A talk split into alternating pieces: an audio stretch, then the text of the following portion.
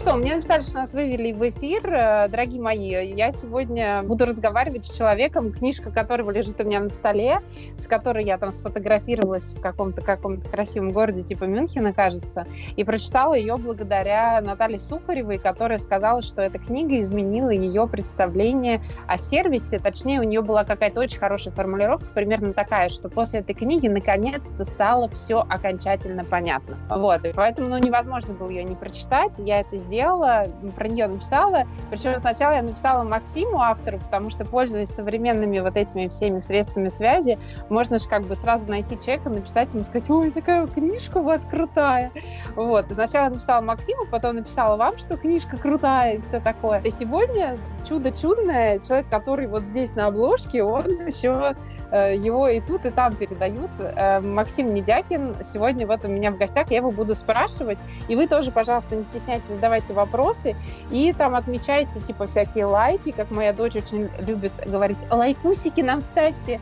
Это нужно не для того, чтобы мое самолюбие потешить, а для того, чтобы показать Фейсбуку, что наша беседа очень интересна вам и, видимо, интересна еще кому-то. Поэтому там э, кнопка поделиться, есть еще что-то. Вот вы это все жмите, прям не стесняясь, и будет нам всем счастья.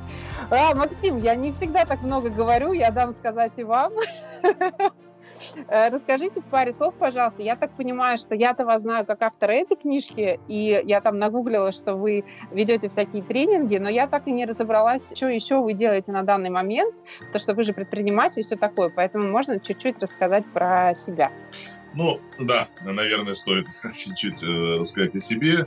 Э, и, и, наверное, это немножко даже объяснит вообще мою историю прихода вообще к теме сервиса и книжки в частности.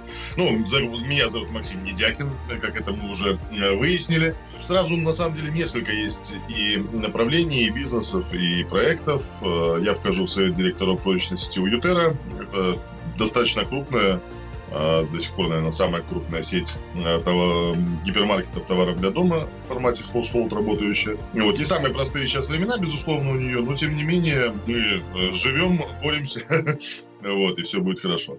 Долгое время мы с партнерами развивали франшизу Спара. У нас были магазины Спар в Липецкой, Липецкой области. Несколько проектов, связанных, опять же, с магазинами а, но, правда, в таком интересном формате, это магазины кондитерские. То есть меня все время управляют кондитерские. Нет, я говорю, это магазины кондитерские, потому что у нас, например, нельзя выпить чашечку кофе, у нас можно купить торт и пойти.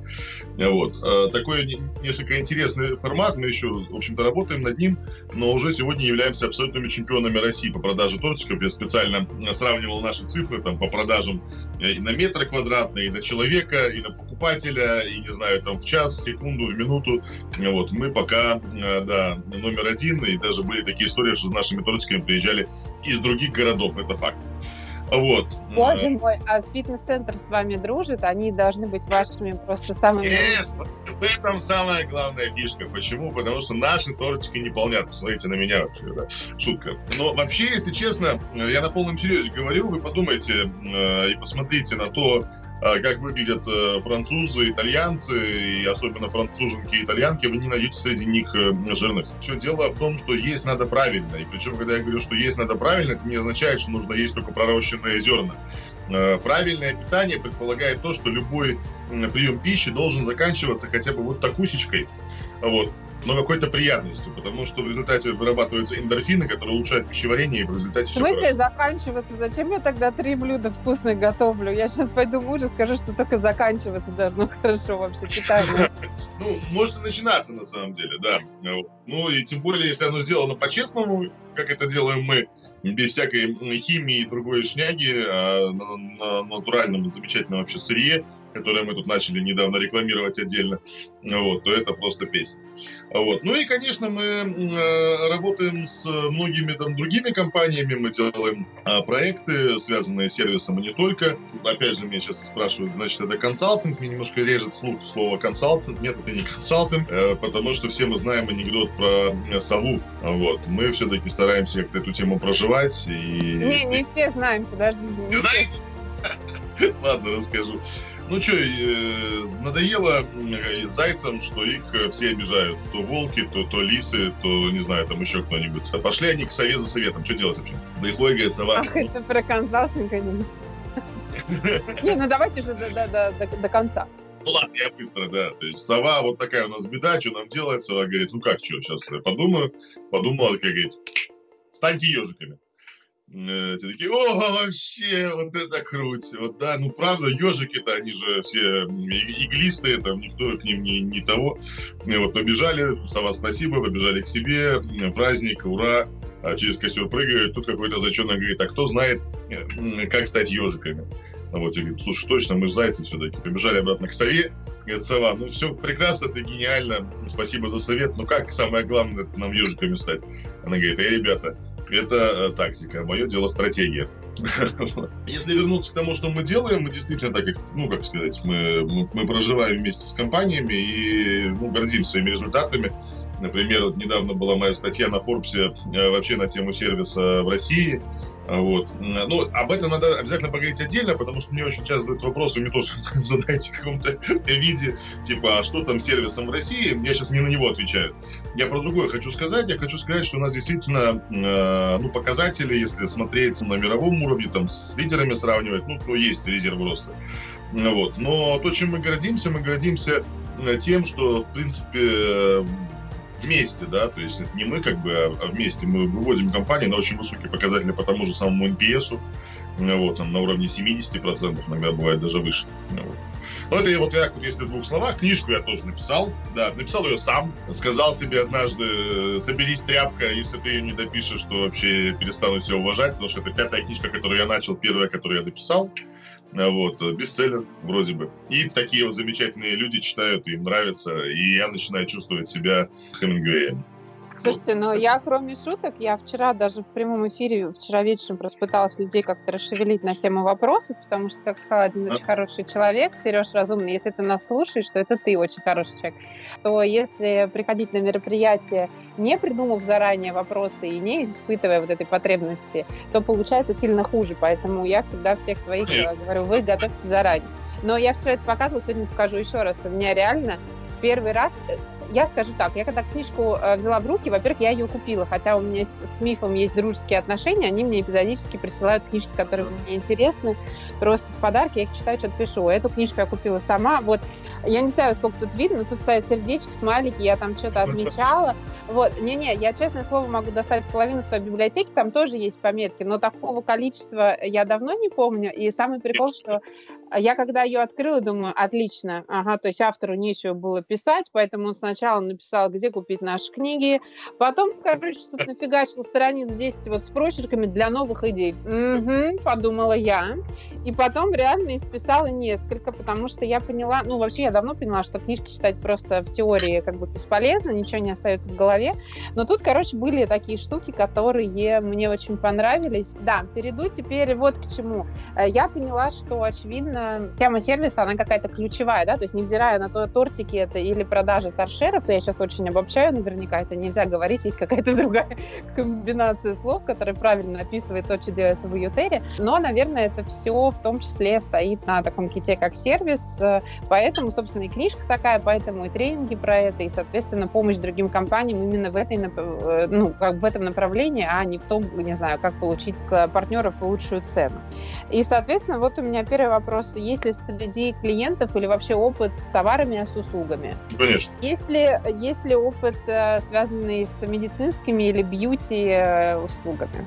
Ну, давайте я вообще немножко копну вглубь, глубину, да, чтобы э, как раз таки вот э, рассказать, как я, в принципе, начал всем этим счастьем заниматься. Почему? Потому что обычно те, кто начинает заниматься сервисом, они же начинают заниматься им откуда? То есть чем они занимались раньше? То есть они работали, там, не знаю, там, в продажах, да, или э, там были в HR. Вот. Я всю жизнь был закупщиком что удивительно.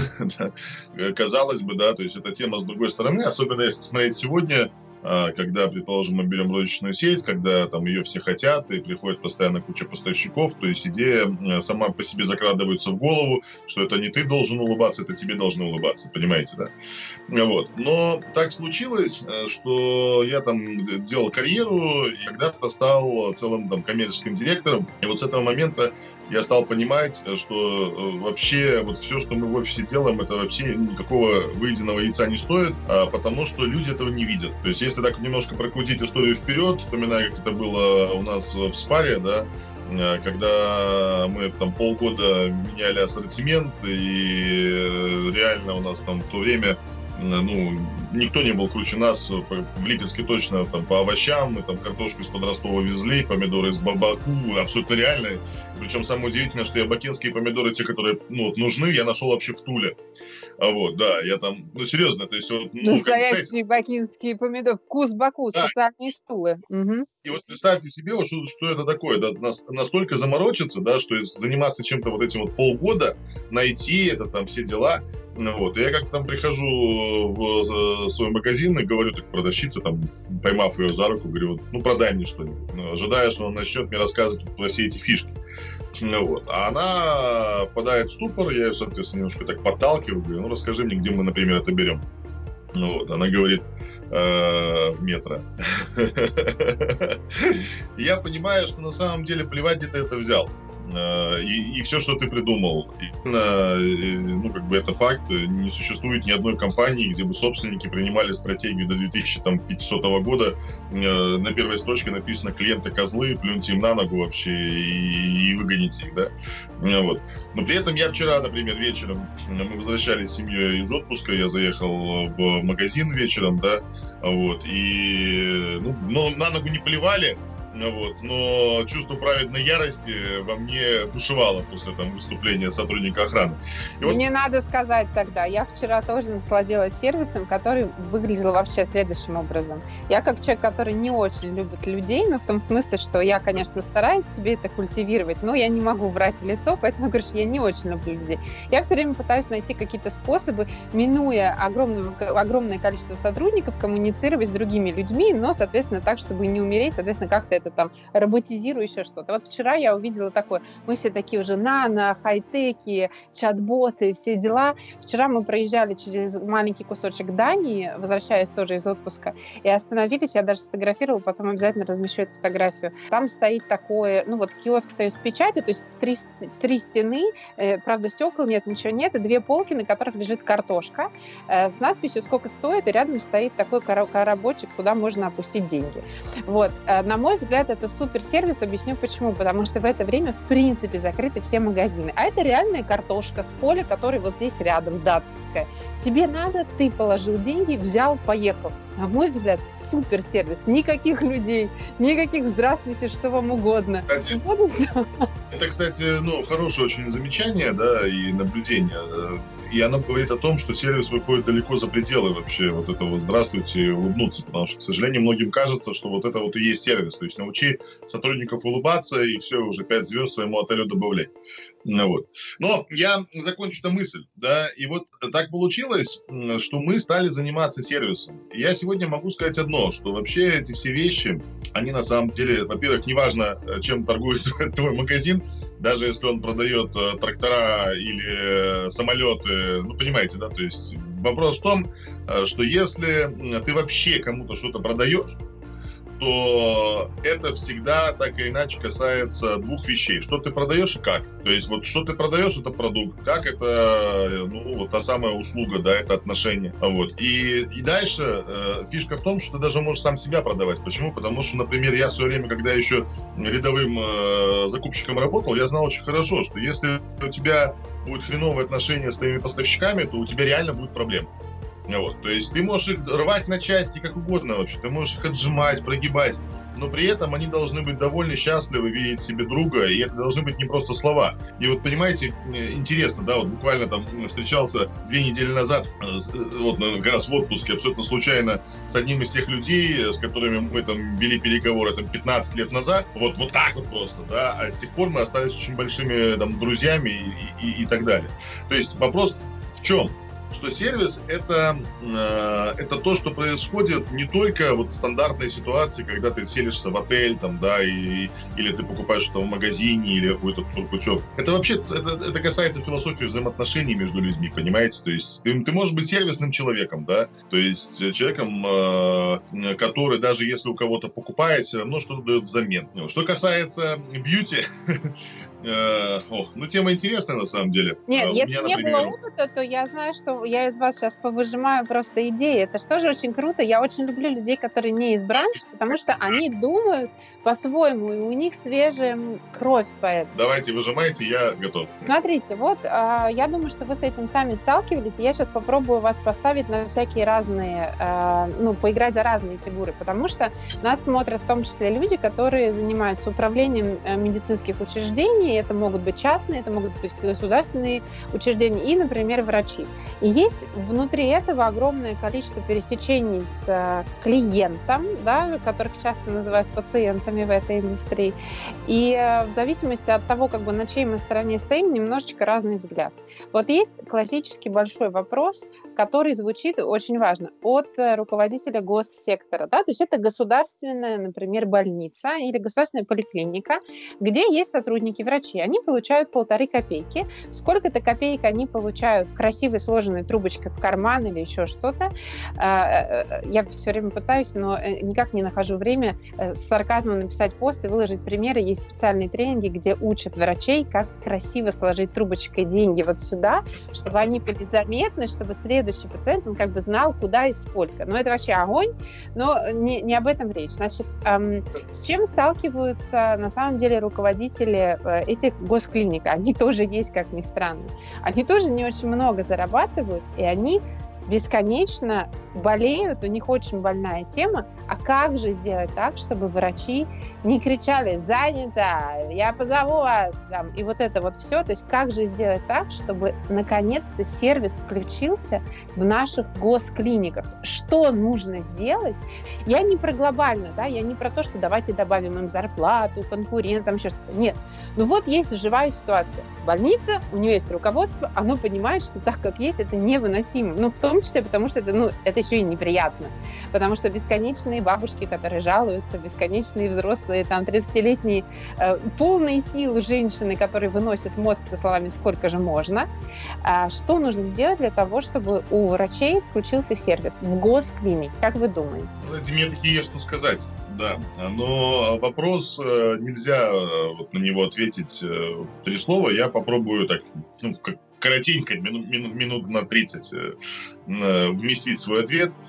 Я приведу всего несколько примеров. Да. Первый со мной культурный шок случился, наверное, это было лет 10 назад. Я вообще сам родился в Минске. Вот. И э, вот эта вот э, жизнь в России, ну, лет 15 назад, на самом деле, вот. И э, долгое время с белорусским паспортом. И вот фишка в чем, да? Фишка в том, что в России есть два паспорта, может быть, три паспорта, четыре-пять паспортов, да, то есть один там, э, ну, общегражданский, все остальное заграничное, очень удобно, можно пойти, там, один паспорт в одно посольство, другой паспорт в другое посольство. В Беларуси всего один паспорт. И если ты его отдал, ты вообще никуда не можешь даже на поезде куда-то уехать. Вот. А как мне, если я, соответственно, ну, и, если я там, да? Вот. И у меня был такой момент, когда э, я э, был в Минске всего один день. И мне нужно было за один день э, получить паспорт, пригодный для поездок за границу. Что важно, что паспорта, они еще отдельно проходят проверку э, в белорусском КГБ. Вот, то есть можете отпускать, нельзя отпускать. То есть это вот, ну, такие вот истории, да. Ну и, в общем, это нереально.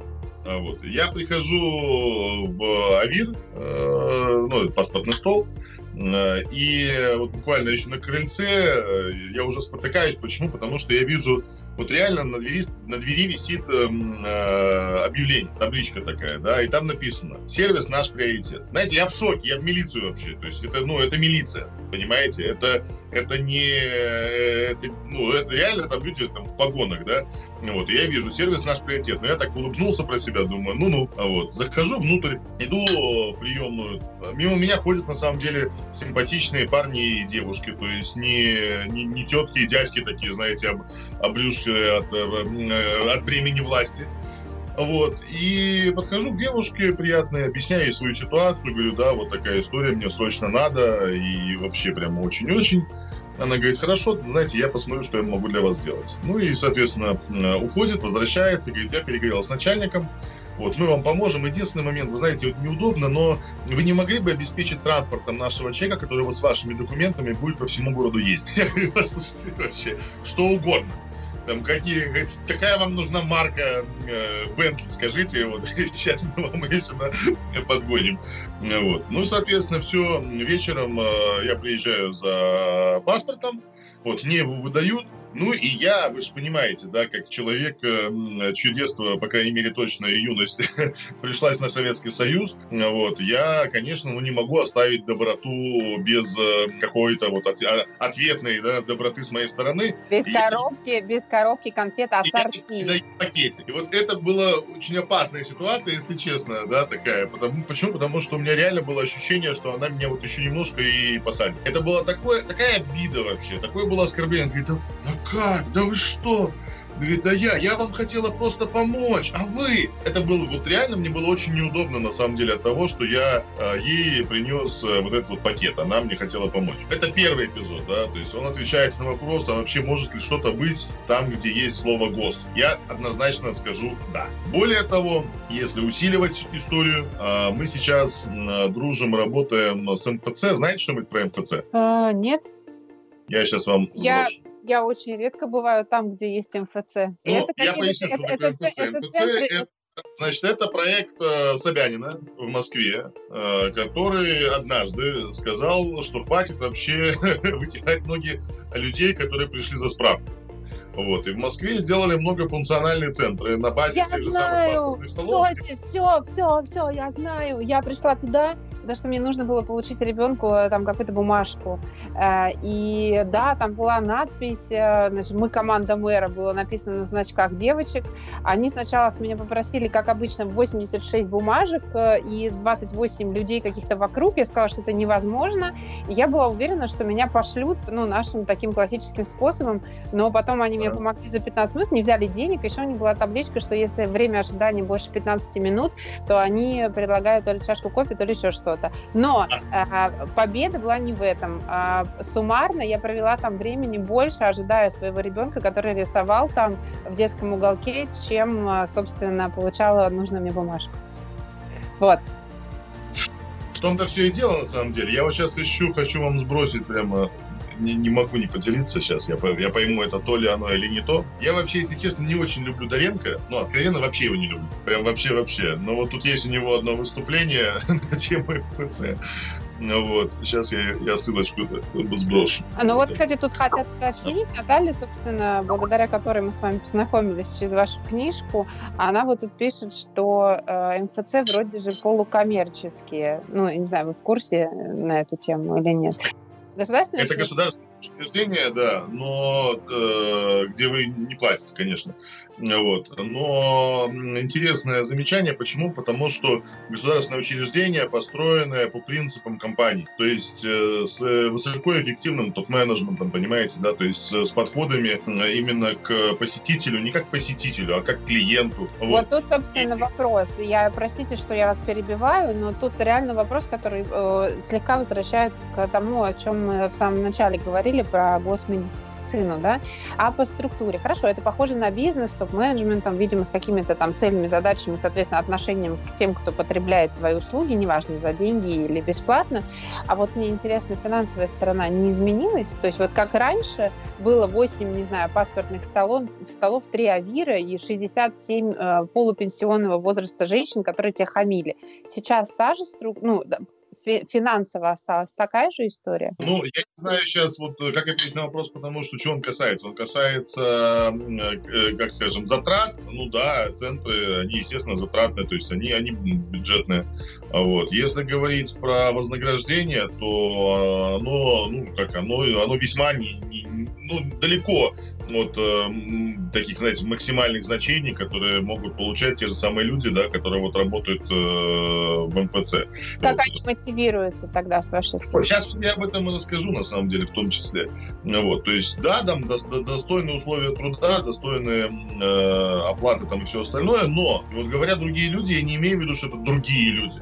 Да, я говорю это то, что я говорю о том, что по сути должно произойти для того, чтобы человек не хамил бабушке, неважно куда она пришла. То есть, понимаете, э, вот это вот вопрос он очень важный, особенно если мы говорим про бабушек. Да? Я, я лично считаю, что настоящий патриотизм касается того, как чувствует себя бабушка, которая пришла не, неважно куда. Вот у нас, например, в наших кондитерских реально там 30, э, а то и 40 процентов постоянных клиентов, при том, что самые высокие цены это бабушки, дедушки, пенсионеры. Да?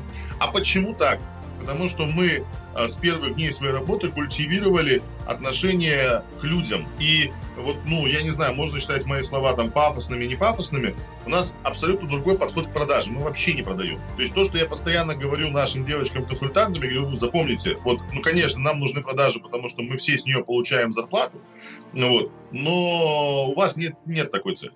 То есть у вас есть всего три вещи, которые вы должны сделать. Первое, вы должны быть э, рады сегодняшнему дню. То есть не радуйтесь бабушке, дедушке или олигарху, который пришел купить у вас тортик. Просто э, думайте, что у вас все неплохо, потому что так оно и есть. Соответственно, ну, и это, по сути, следствие того, что ты доволен сегодняшнему дню, является то, что ты приветлив с людьми, которые ты дальше сегодня встречаешь. То есть надо быть приветливым. Да?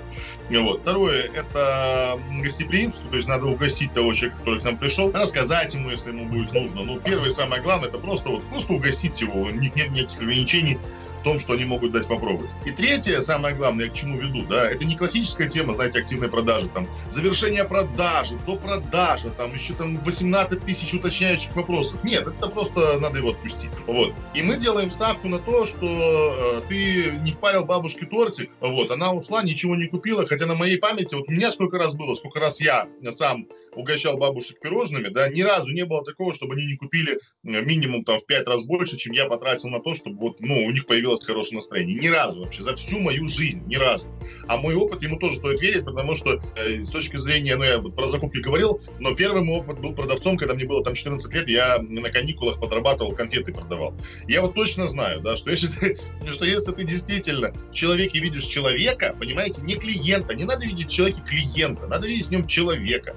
И и тогда дальше, неважно, куда он пришел. И вот когда я говорю про МФЦ, понимаете, вся фишка в чем? Фишка в том, что это другие люди. То есть это может быть те же самые люди, но это люди немножко с изменившейся психологией. Потому что э, ключевой момент э, в том, что нельзя людей заставить. Их можно только воспитать, понимаете? Вот в чем история. Хорошо, вот давайте здесь зафиксируемся. Мне что интересно. Есть врачи, которые работают в государственной клинике. У них есть абсолютно протоптанный уже механизм взаимодействия.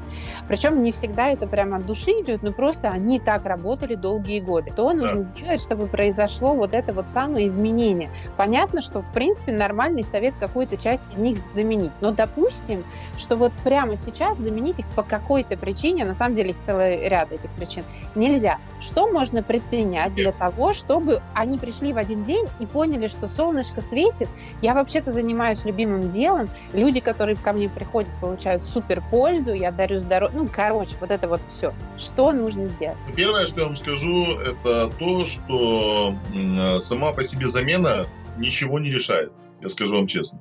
Вот две вещи это наиболее э, распространенное заблуждение. Первое, что надо взять других людей, второе, что надо им платить больше или как-то по-другому или еще что-то.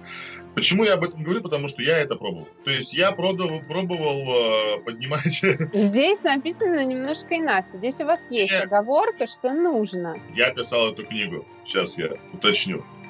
А вот. Смотрите, э, первый вопрос касается поменять людей. Если вы, вчера вот ехали с детьми, слушали, помните, такая бременские музыканты, там были разбойники. Вот если вы к разбойникам на месячишку на воспитание отдадите мальчика из хорошей семьи, он через месячишку будет разбойником, понимаете? Вот в этом идея всей книги. Это вопрос среды, да, который попадает человек. Если у вас, ну, я не имею в виду вас, я имею в виду в целом, да, так широко, да, если у вас прогнившая среда, вы можете да, людей пачками менять. Я все подождите, подождите, у меня есть тоже дивный пример, вообще даже не на людях. Вчера мы, проезжая через Данию, увидев картошку, э, значит, остановились, потому что я, я э, как городская девочка, соответственно, ну, как бы всегда верещу от восторга, когда вижу любых домашних животных, особенно крупный рогатый скот. Там было какое-то поле, на котором было какое-то немеренное количество свиней. Но так как это европейские свиньи, европейский это колхоз, то это, естественно, все такое вылизанное, они все такие мимимишные, значит, очень практически игрушечные. Но по поводу поведения. Там были свиньи и поросята, собственно, ради которых мы остановились, потому что это вот такие вот замечательные розовые там чудесные создания, которые вели себя абсолютно идентично поведению собственной матери. Там были свиньи, которые были пугливые. Когда мы пришли, они сами забрались к себе в это, там какой-то у них домик стоял, и поросята к ним все забежали. Была одна единственная свинья на поле, которая совершенно хладнокровно подняла лицо, посмотрела на нас, продолжила есть. И поросята единственные 10 штук, которые постепенно выползли с нами знакомиться. Не, они никуда не прятались, но они реально чуть ли не через забор перелезли, потому что им было интересно. Вот эта история связана со средой на 100%. Вот он образец, и вот оно поведение. Точно совершенно. Это касается всего, всегда и везде. И понимаете, э, я писал, по-моему, об этом книжке, э, тоже про свой первый опыт. Я был директором магазина, и меня находил мой же кассир. Мне хотелось, конечно, ее убить, уволить, расстрелять, но я спрашиваю себя, а за что? За то, что ее воспитали по-другому, нежели меня, то есть меня научили здороваться с людьми, говорить им, там, пожалуйста, спасибо и так далее, да, вот, а чему ее учили, я не знаю, вот, и поэтому мы должны понимать, да, ты можешь хоть отписаться этими стандартами, да, там, вежливости, доброты, ты ничего вообще не решает, ты можешь заплатить людям в пять раз больше, чем они получают сегодня, я тоже через это проходил, и про увольнение могу много рассказать людей, и про зарплаты и так далее, далее. Не решает этого. В результате все решает то, что находится у них в голове и то, что их в результате мотивирует. Правильный путь – это создавать среду. Создавать среду. Среда сама отщелкивает тех, кто, кто не нужен. Вот. Теперь вопрос, а как быть? Вот как, как сделать так, чтобы... Э, а что такое создать среду? Вот у меня поликлиника, не знаю, там в ней работают тетки, им не нравится надо начать с ними работать по-другому, понимаете? То есть на самом деле 80... Тортик принести. Да в том числе, на самом деле, вы знаете, у нас то, чем мы занимаемся, то, в чем мы помогаем, это изменение э, бизнес-процессов в части э, управления людьми. Понимаете? Ну вот я просто, давайте я приведу пример немножко другой, хорошо? Э, мы в прошлом году э, делали очень большой проект с э, сетью гипермаркетов на Дальнем Востоке, называется Самберик. Вот в названии уже много сказано с точки зрения сервиса, понимаете, да? То есть нет сервиса, потому что сам бери, да? Вот. Сеть э, строилась по примеру Ашана, да, то есть вся бизнес-модель заточена на то, чтобы человек как можно больше набрал и как можно быстрее ушел. Продавцов нет, есть сотрудники торгового зала, которые в большинстве своем это вообще люди, которые пополняют полки, да, и очень много людей, там, карточков, которые на, ну, с поддонами вообще, да. Ну, то есть я все это описываю, чтобы было понятно, то вот, ну, как сказать, вот где можно сервис ожидать, не знаю, там, в азбуке вкуса, да, вот, или там в фашоне в Париже, да, но вот гипермаркет это последнее место, где действительно о, о, о, его можно ожидать. Почему? Потому что он противоречит бизнес-моделей, где главное, чтобы человек быстрее ушел. То есть, как только начал с ним общаться, он уже медленнее ушел, понимаете? Вот. И э, если все это промотать вперед, да, вот в этих вот гипермаркетах мы к концу года вышли на MPS 65%. То есть, ну, чтобы было понятно, что такое 65%, это 10% не хватает до Амазона. Примерно такой же NPS там у лидера мирового Э, в ритейле, там, у Костка, да, вот. У, у Walmart, чтобы было понятно, 25% NPS, да, а, а по России это у федеральных сетей там нету выше 10% ни у кого. Вот. Теперь главный вопрос, за счет чего мы это сделали? Я скажу одно предложение за счет другого отношения к людям. Понимаете, вот когда простой карщ видит, что его видит его руководитель, он меняется просто с ног на голову. Был вот реальный пример абсолютно Э, э, у нас была одна тема встречи, как меняются, как раскрываются люди, да. Когда вот, э, ну, карщик это грузчик, понимаете, только на этом механическом подъемнике, да, на каре. А вот, когда человека на утреннем собрании один раз похвалили, на второй раз дали ему ответственное задание. Ответственное задание это каждое утро у нас начиналось с поднятия настроения и магазины еще там друг с другом соревновались, какие идеи им придут, как вот поднимать настроение. Кто-то в игры играл, кто-то конкурсы красоты в полиэтиленовых пакетах устраивал, кто-то зарядку делал, кто-то танцы. А кому-то пришла в голову замечательная идея, а зачем вообще что выдумывать, давайте внутри магазина сделаем конкурс, разбил всех на, ну, они так и есть, отделы, там, склад, молоко, там, и так далее, понимаете, скоропорт. Ну и, типа, вот сегодня у нас скоропорт проводит э, этот самый э, позитивизацию, завтра склад. И вот он один раз всего провел э, утреннюю позитивизацию, все это были рады, ему аплодировали. Промотаем ситуацию вперед, всю эту историю, да. Когда у человека был выходной, но при этом очередь выпадала на склад, он в свой выходной, обыкновенный грузчик, приходил на работу для того, чтобы э, ну, поиграть с коллективом. Люди меняются. При этом я, конечно, не хочу сказать о том, что если люди не меняются, их надо держать всеми силами и говорить, ну меняйся, ну пожалуйста, ну не хами бабушке, ну давай поговорим об этом. Я, принципе, а есть какой-то понятный срок? Вот есть какой-то понятный срок, ну, испытательный для, руковод... для руководства, что вот мы предпринимаем кучу усилий, мы меняем среду, меняем свое отношение к ним, там, к себе и так далее. Но вот э, ну, эти уже нормально. Сколько ждать? Не надо ждать. Вот, понимаете, ключевой момент в том, что ждать это вообще самое неправильное. Ждун это такая, знаете, я, я считаю, это антигерой. Вот, вот чего ждать? Вот я лично скажу, он говорит, Нет, я ну... увольняю человека, хорошо? Да. Давайте. Я скажу, я увольняю человека вне зависимости от того, сколько времени и что делал он. Я увольняю человека в зависимости от того, что делал я. То есть, если я знаю, что я в отношении этого человека сделал все, что мог, и он не исправился, не задумался, да, и, и у него нету даже вот такусенькой динамики, я уволю его через неделю. Но при этом, если я вижу, что у него появилась динамика, возможно, я буду с ним работать два года, понимаете, и никогда не уволю. Потому что у меня были примеры, когда люди действительно вот так вот маленькими шажками они превращались просто в супер чемпионов. То есть, ну поймите, мы живем в реальном мире, нельзя ожидать того, что люди поменяются вот так.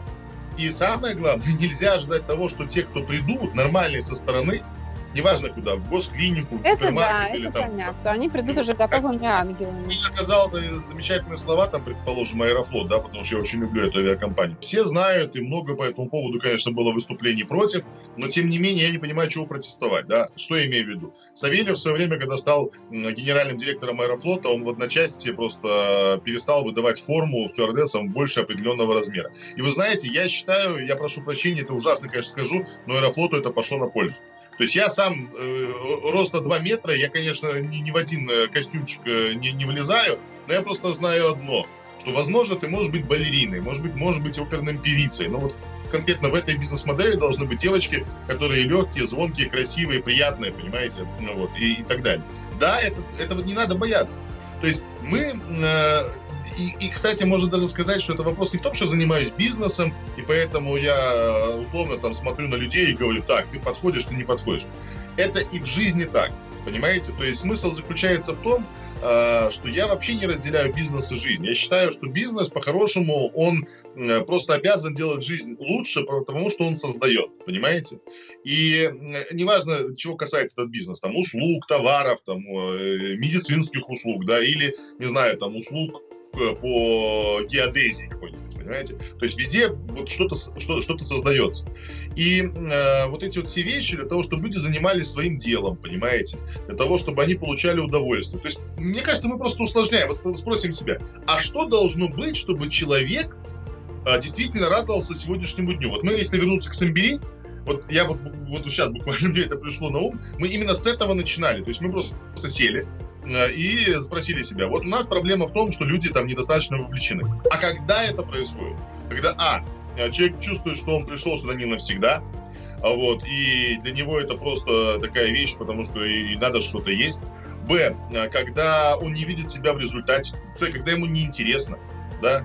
А, Д, Э, когда жизнь грустна, понимаете, действительно поводов-то для радости, ну, ну представьте, да, то есть у каждого свои проблемы. И вот дальше ты начинаешь потихоньку со всем этим разбираться, и понимаете, в чем чудо? В том, что ты можешь сделать так, что у человека какая угодно там непростая жизнь, какие не угодно непростая ситуация в семье, да, там, не знаю, там муж э, бьет или там жена пьет, неважно, но при этом он может идти на работу с удовольствием, потому что там создана среда, в которой он радуется этому каждый день, понимаете? Вот мы в МФЦ недавно проводили э, исследование большое, и мы задавали людям вопрос, э, умеете ли вы радоваться работе? Вот умеете ли вы получать удовольствие от работы? 85% умеют, понимаете, это очень высокий показатель. В этом вся суть. Потому что, к сожалению, очень многие начинают сервис со слова клиент. Я считаю, это и есть самое большое заблуждение. Забудьте вы про клиента. Послушайте, вообще нет клиента, потому что, ну, клиент это все, понимаете? То есть вот даже я как-то в один прекрасный момент задумался. Хорошо, вот вы мне платите, а я вам поставляю. Ну, неважно, не знаю, там, э, зубочистки, да? Но по идее, вам же нужны зубочистки, ну, понимаете, о чем я, нет? А, конечно, конечно. Это не вы мне продаете, а я у вас покупаю то, что мне сейчас нужно. Мы просто меняемся, а деньги выступают э, средством унификации этого обмена. Так в том-то все и дело, что если я вам продаю зубочистки, я для вас такой же клиент. Поэтому клиента да. можно вообще убрать, есть только люди, понимаете? Ну, вот. И если от этого уйти, да, если начать понимать, что сервис начинается с того, что человек понимает это для себя, вот мы здесь и совершаем самые большие, самые большие открытия. Э, я как-то, я не устаю рассказывать про это, я как-то был на одной конференции, где передо мной выступал э, человек, который вот, ну, там рассказывал много про сервис, там все дела, и вот он заканчивает на такой, знаете, высокоэмоциональной ноте, он говорит, и вот наша задача сделать так, чтобы простой бухгалтер, каждый день приходя на работу, еще до того, как включит компьютер, задумался хотя бы на 30 секунд, что я могу сегодня сделать ради клиента. Это прекрасные слова, мне тоже захотелось ему поаплодировать. Но я знаю одно, что если бухгалтер, придя на работу 30 секунд, будет думать о клиенте, он сумасшедший, понимаете? То есть это невозможно, это утопия. Люди тратят всю жизнь на то, чтобы построить утопию. Как, скажите мне, можно полюбить вот клиента, да, говорят там, полюби клиента, люби клиента, потому что он тебе платит. Это все говорят теоретики. Если ты постоишь за прилавком, причем неважно где, хотя бы там один день, ты поймешь, что среди этих клиентов очень много конченых козлов. Ну, понимаете, вот, ну реально, как их любить? То есть легко любить там симпатичного э, парня или красивую девушку, или там, не знаю, там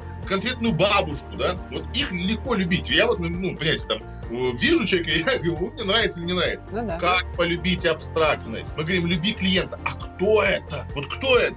Как полюбить того, кого я не видел? Я теперь представляем, что мне рисует мое воображение. То есть он может мне нарисовать приятную девушку, да? Или он мне может нарисовать монстра, понимаете, который просто вот пришел и относится ко мне как грязь. Как я могу полюбить того, кто относится ко мне как грязь? Никак. И поэтому вот эти все усилия, где бы они ни прикладывались, они все обречены на провал. Но смотрите, задача решается, она решается по-другому. Что сделать, чтобы у бухгалтера было все в порядке? С теми, кто ему звонит, э, не знаю, там платит, выставляет счета или просит выставить ему счет. Пускай бухгалтер 30 секунд думает не о клиенте эфемерном, непонятном, не конкретном. Пускай он про себя подумает. Потому что вот если вот я вижу сейчас у вас хорошее настроение и вы, предположим, сегодня счастливы, вы никогда в жизни не это счастье просто так не отдадите. Понимаете? То есть смысл в чем? Что вот сейчас встретите э, бабушку, там, которая пришла к вам за чем-нибудь, и она злая. Самый простой способ не испортить свое счастье – это поделиться им, понимаете? И есть чем делиться.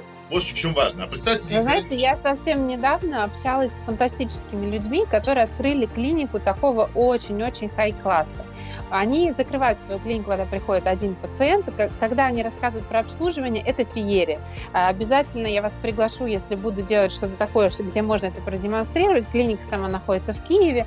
А, и ну, там реально вот тема сервиса, она просто на какой-то супер высоте, потому что у них, например, есть отдельная премия для девочек, которые работают на рецепции, если они найдут оторванную, как это называется, петелька, а, да, и пришьют. При этом они клиентам не должны об этом сообщать. Но они получают отдельную премию, потому что, ну вот, то есть они вот такие всякие мультики делают. Но э, когда я уходила от этой клиники, мы расстались на совершенно другой ноте, потому что я знаю, что в итоге, оказывая вот этот супер, ну как бы супер-пупер сервис, э, есть сотрудники, которые просто ревут градом, потому что, ну, как бы это очень сильно истощает, тем более, что реально есть клиенты, которые просто вытирают ноги.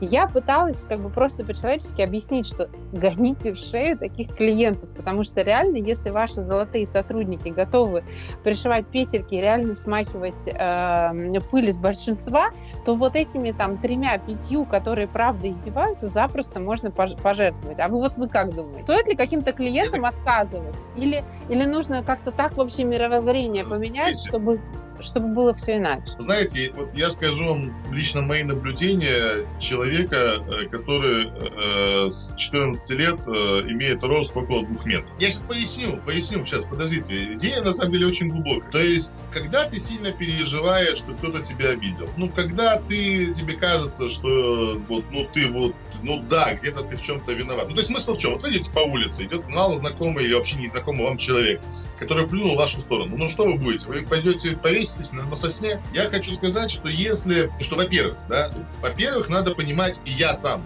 скажу вам честно, э, за то, чтобы защищать достоинство сотрудников, э, ну, вот, э, э, в полном смысле этого слова.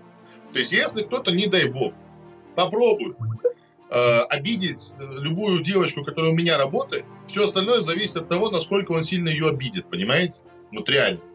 Но я вспоминаю историю, которая была со мной абсолютно недавно. Я был в, одном, в одной из наших точек с утра, и заходит мужик, ну такой, знаете, ну не, не очень приятный, видно, что там он, может быть, чего-то там недоволен. И я, я предложил ему кофе. Я говорю, хотите кофе?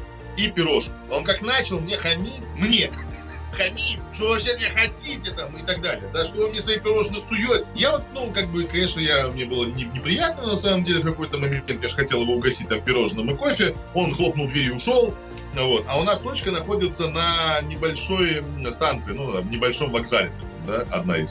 Вот. И он там сидит, я смотрю такой, наш, подпрыгивает. Я отправил одну из наших девочек отнести ему тортик. Он несчастный, понимаете? Он в этот момент несчастный. Чего на него обижаться? То есть, вот здесь надо понимать, что если вы будете искать только приятных клиентов, а всем остальным говорить «до свидания», то это опасный путь. Не, Я объясню, не, почему. передергивай.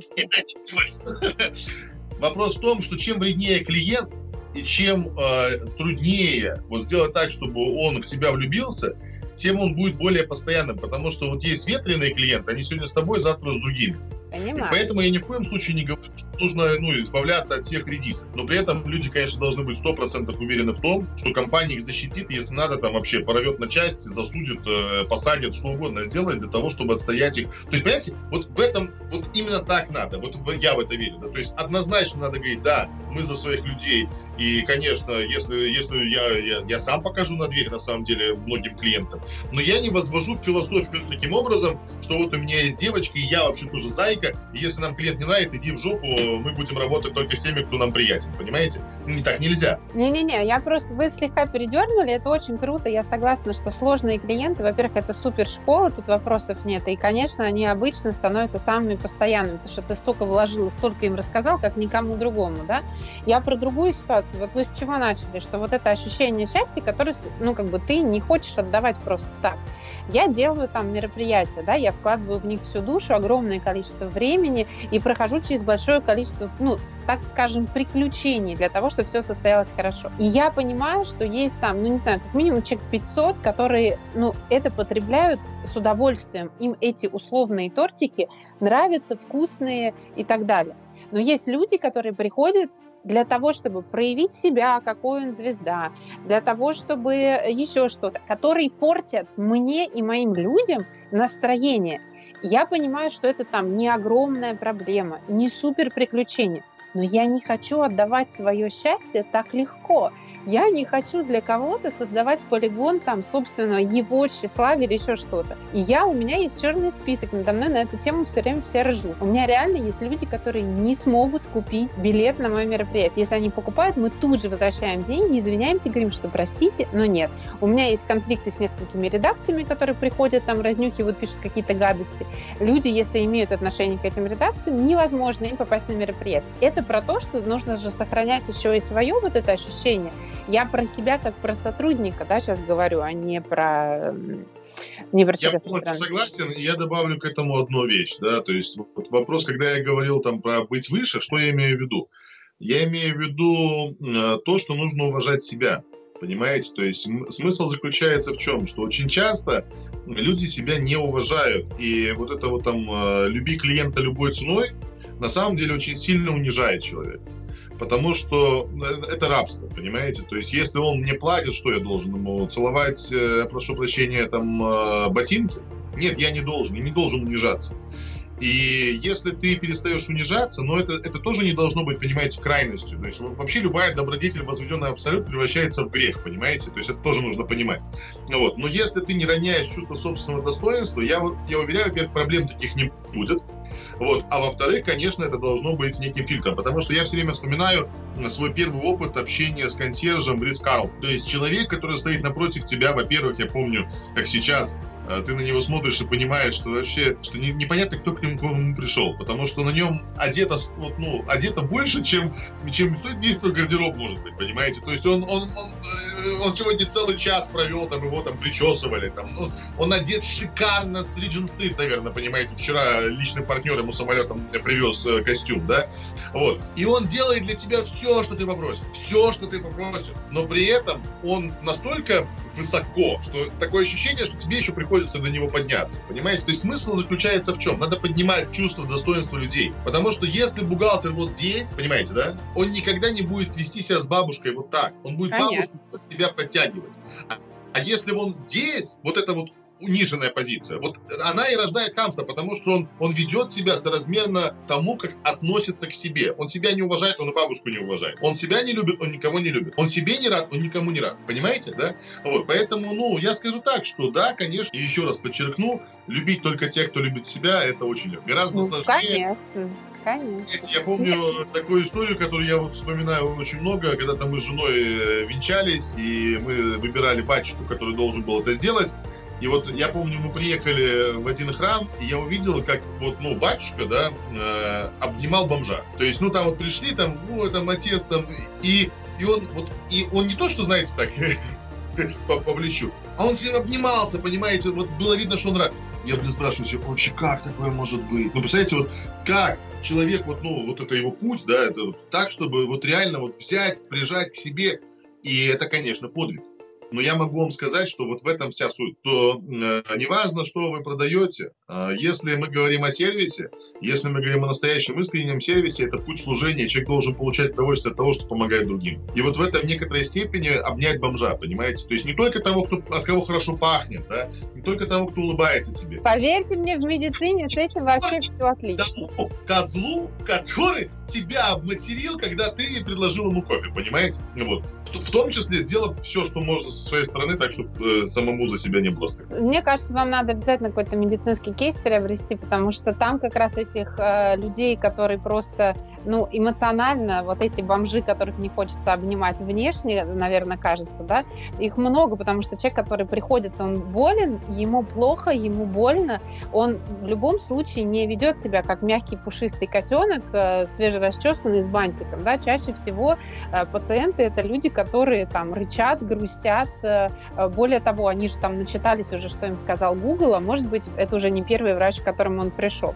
Сейчас хочу э, так коротко, а вдруг возникнет какая-то идея. Например, есть клиника, и у нее работают два идентичных э, врача. Например, это два врача, ну не знаю, офтальмолога. К одному очередь на три недели вперед. Второй прекрасный специалист, чудесный, совершенно замечательный, талантливый доктор не ходят к нему люди, не хочет. Чем помочь? Не хочется менять человека, хочется помочь. Что можно сделать, вот там какие-то три шага, чтобы ситуацию изменить? Не, ну, во-первых, давайте еще раз поймем, почему к нему не ходят. Не знаю, не знаю. Если вы не знаете вопрос, я не могу знать ответ. Ну хорошо, как проверить? Вот к вам приходит человек и говорит, представляете, представляешь, Максим, вот у меня два врача в клинике, не хочу, вот оба мне дороги, не могу никого нет. Вот, что делать? Хорошо, скажите, как ну, конечно, я сейчас скажу, что, ну, банальная вещь, конечно, должна быть обратная связь. Мы, на самом деле, очень много основываем на обратной связи, мы берем ее от всех. И многие меня немножко начинают как бы тоже так э, упрекать, э, но мы берем постоянно обратную связь сотрудников у их руководителей. Более того, у нас Это запрос руководителя. Это запрос руководителя. Вот это директор центра. Смотрите, я говорю о том, что мы просто берем обратную связь от всех. То есть мы берем обратную связь от клиентов, мы берем обратную связь от подчиненных, да, и я считаю, что это очень важно. То есть я бы, наверное, начал бы с того, что я бы сам бы пошел к этому врачу и понял бы, что с ним не так, понимаете? То есть, ну, вообще, если честно, с врачами много чего может быть не так, но не как с врачами, а как с людьми, э, которые... То есть это люди, ну, понимаете, это, это волшебники. То есть просто это люди, которые, ну, это люди из другого мира, понимаете? Да. Я, я, я, я это знаю, почему? Потому что у нас очень много друзей, а не просто врачей, а светилы. Понимаете? То есть у нас, ну, вот реально, ну, прям большие там друзья семьи, это э, такие очень известные там на весь мир там люди. И я смотрю на них каждый раз, и я говорю, блин, вот, ну, что я могу сделать? Да, ну, не знаю, ну, предположим, я стану э, миллиардером, построю ракету, улечу на нем на Луну, да? Но это все равно гораздо проще, чем выучить каждую косточку вообще в теле человека и, и, и, и понимаете, все это знать. И э, мы же понимаем, да, что люди, которые обладают этими техническими компетенциями, они не всегда обладают э, коммуникационными компетенциями. Да. Да? То есть, как врач пишет, да, там невозможно прочитать, что он пишет. А это же, в этом-то вся фишка. Я же сомневаюсь, что где-то в мединституте специально учат техники вот этого вот хрена, хрена письма, понимаете? То есть, скорее всего, по-другому происходит. Человек все знает, что есть внутри другого человека, но общаться он не может правило, знаете, вот те, которые прекрасно общаются, я, кстати, хочу сказать, что это лично мое наблюдение. Чем хуже общается врач, тем лучше он врач. Но это не всегда так, но достаточно часто говорят просто, что мы лечим э, в первую очередь словом, потому что есть пациенты, и их много, которые ходят для того, чтобы, ну, условно поговорить, чтобы им успокоить. Я не, я не ставлю знак равно, но к чему да. я веду? Что, возможно, он прекрасный врач, возвращаясь к этому вашему какому-нибудь, не знаю, там, ортопеду. Да. Вот. Он прекрасный врач, но он просто, и он, и он еще и хороший человек. Чем Поэтому... помочь ему? Чем ему помочь? Чем... Вот, допустим, мы выяснили, хорошо, мы провели такую микродиагностику, поговорили с руководством, поговорили с его клиентами. Они нам что-то сказали. Например, они нам говорят, ну, неприятный, вот э, там Вася, вот он кайфовый, я к нему хожу, мы с ним там шутки шутим, он меня лечит заодно и все. А вот этот нет. Ну вот, и что? Смотрите, еще раз, смотрите, он э, хороший человек, он отличный специалист, но с ним неприятно. Почему? Ну, не знаю, вот, а, а как вам? Я не думаю, что клиенты вам расскажут больше. Потому что я скажу вам в большинстве случаев почему. Потому что он не считает это нужным, потому Возможно. что он не считает необходимым, потому что он не считает это важным. Чем и вот здесь, и здесь, ну, это вопрос в том, что вы не сможете никогда в жизни решить э, задачу только с одним человеком. То есть надо создавать сервисную среду. Поймите, надо, ну и еще, то есть надо его... Все, я, я знаю ответ. Можно я, э, Давай. опять же, рассказательно скажу? Хорошо, я расскажу вам про унитаз. Это моя любимая история, просто моя любимая история.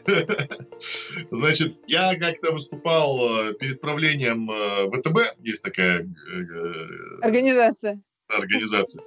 Вот. я рассказывал про важность социализации. То есть что, что есть среда? Среда — это лучший способ обучения людей, потому что они видят примеры других людей. То есть почему мальчик из хорошей семьи, попав к разбойникам, становится разбойником? Потому что он видит нормы, которым надо соответствовать, чтобы эта стая тебя не отторгла, понимаете?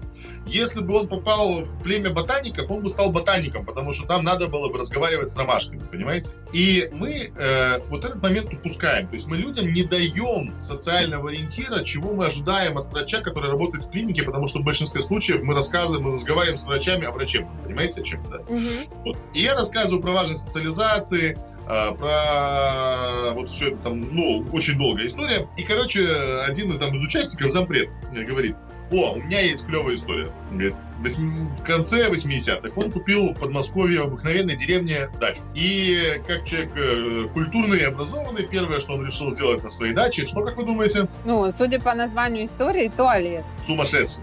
Ну, вообще, туалет дома, понимаете? Вот. Я уверен, что мы... Мне, чтобы пойти поросятам дать туалет дома, тю. Ну, конечно, туалет, туалет дома, да? Вот.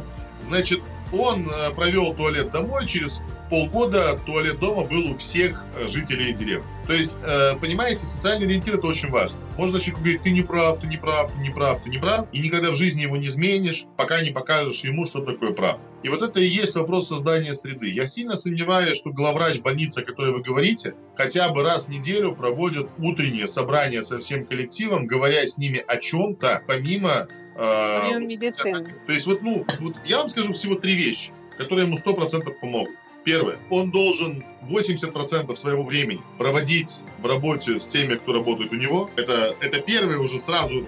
Люди встают и уходят. Понимаете? Первое, что считается невозможным. Да? Второе. Он должен каждый день собирать всех, кого может собрать, для того, чтобы их увидеть, с ними пообщаться, поднять им настроение и донести до них очень важные вещи, которые он хочет при помощи примеров, а не при помощи э, правил. Это очень важно, это отдельная тема. И третье, он должен их хвалить чаще, чем ругать. Mm-hmm. Но не просто там ты молодец, потому что ты клевый чувак, а находя в их э, поведении то, за что можно их похвалить. И ставя пример друг другу, понимаете? То есть я уверен, что если он этому человеку, который супер высокопрофессиональный там ортопед, ортодонт, не знаю, там кто угодно, зубной техникой и тому подобное, а в ежедневном общении не будет его там гнобить, слышишь, там, тебе никто не хочет записываться, что ты за мудак такой вообще? Когда ты, в конце концов, начнешь людям улыбаться? Почему ты вообще... А просто при нем начнет хвалить э, другого э, ортодонта, ортопеда за то, что бабушка. Кто первый повесится. Но повесится. Я же, слушайте... Вот нас будет заменить свободное место. Если лекарщиком можно заставить улыбаться бабушкам, то я вас уверяю, белых белых воротничков с ними вообще может творить чудеса, потому что, ну, это же, это же факт. Мы, люди это, мы существа социальные, мы принимаем э, законы того общества, в которое попадаем. Вопрос первый. А законы общества, о котором мы говорим, они есть? Нет, понимаете, они как бы есть, ну, называется на уровне здравого смысла, да, не надо хамить бабушку. Но это подтверждается нашей ежеднев, ежедневной вообще практикой. И вот здесь очень важный момент какой. Люди, э, опять же, тоже, вот я считаю, это ошибка, когда они садятся и начинают писать всякие какие-то миссии, шмиссии. Это прекрасно, это замечательно. Но людям это не нужно. Людям нужны примеры других людей. Вы можете описаться всякими миссиями, но гораздо лучше, если вы найдете 2, 3, 4 примера из вашей практики или из практики других людей, да, и вот и через эти примеры будете общаться с людьми. Кстати говоря, не знаю, попадалась вам в руки или нет, а у нас есть еще одна книжка, абсолютно бесплатно мы ее, кстати говоря, всем дарим вообще, и я отлично от, от этого получаю физическое удовольствие практически.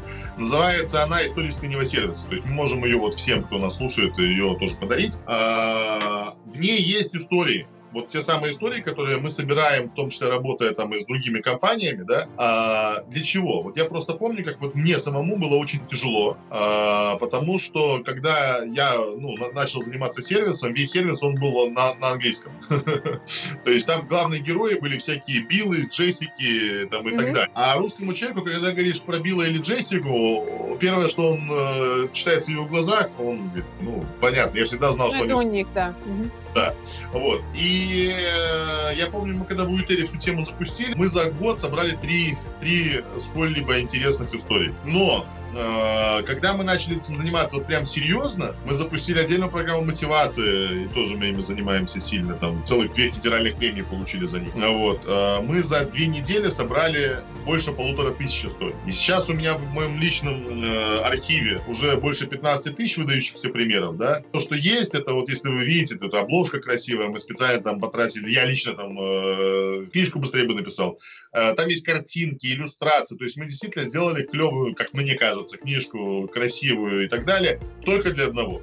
Чтобы если люди захотят провести утреннее собрание и о чем-то рассказать, чтобы им было легче, чем нам, чтобы они могли взять одну из 23 историй и привести людям в пример, потому что истории начинают плодиться, понимаете? Когда ты людям даешь ориентир, а вот, я как об этом говорю, да, то есть мы большую часть времени, и опять же, там, и я уверен, в клиниках в том числе, да, ведь на самом деле в большинстве случаев реакция начинается через жалобу, то есть, ну, понимаете, да, я да. флоту э, писал благодарности год, вот буквально на каждом рейсе я брал лист и писал спасибо. Мне не ответили ни одного раза, представляете, мне не, не отвечали, Максим, спасибо, спасибо тебе за спасибо. Ты тоже классный чувак, мне, нам нравится, что ты нами летаешь. Я написал одну жалобу, ответ получил завтра.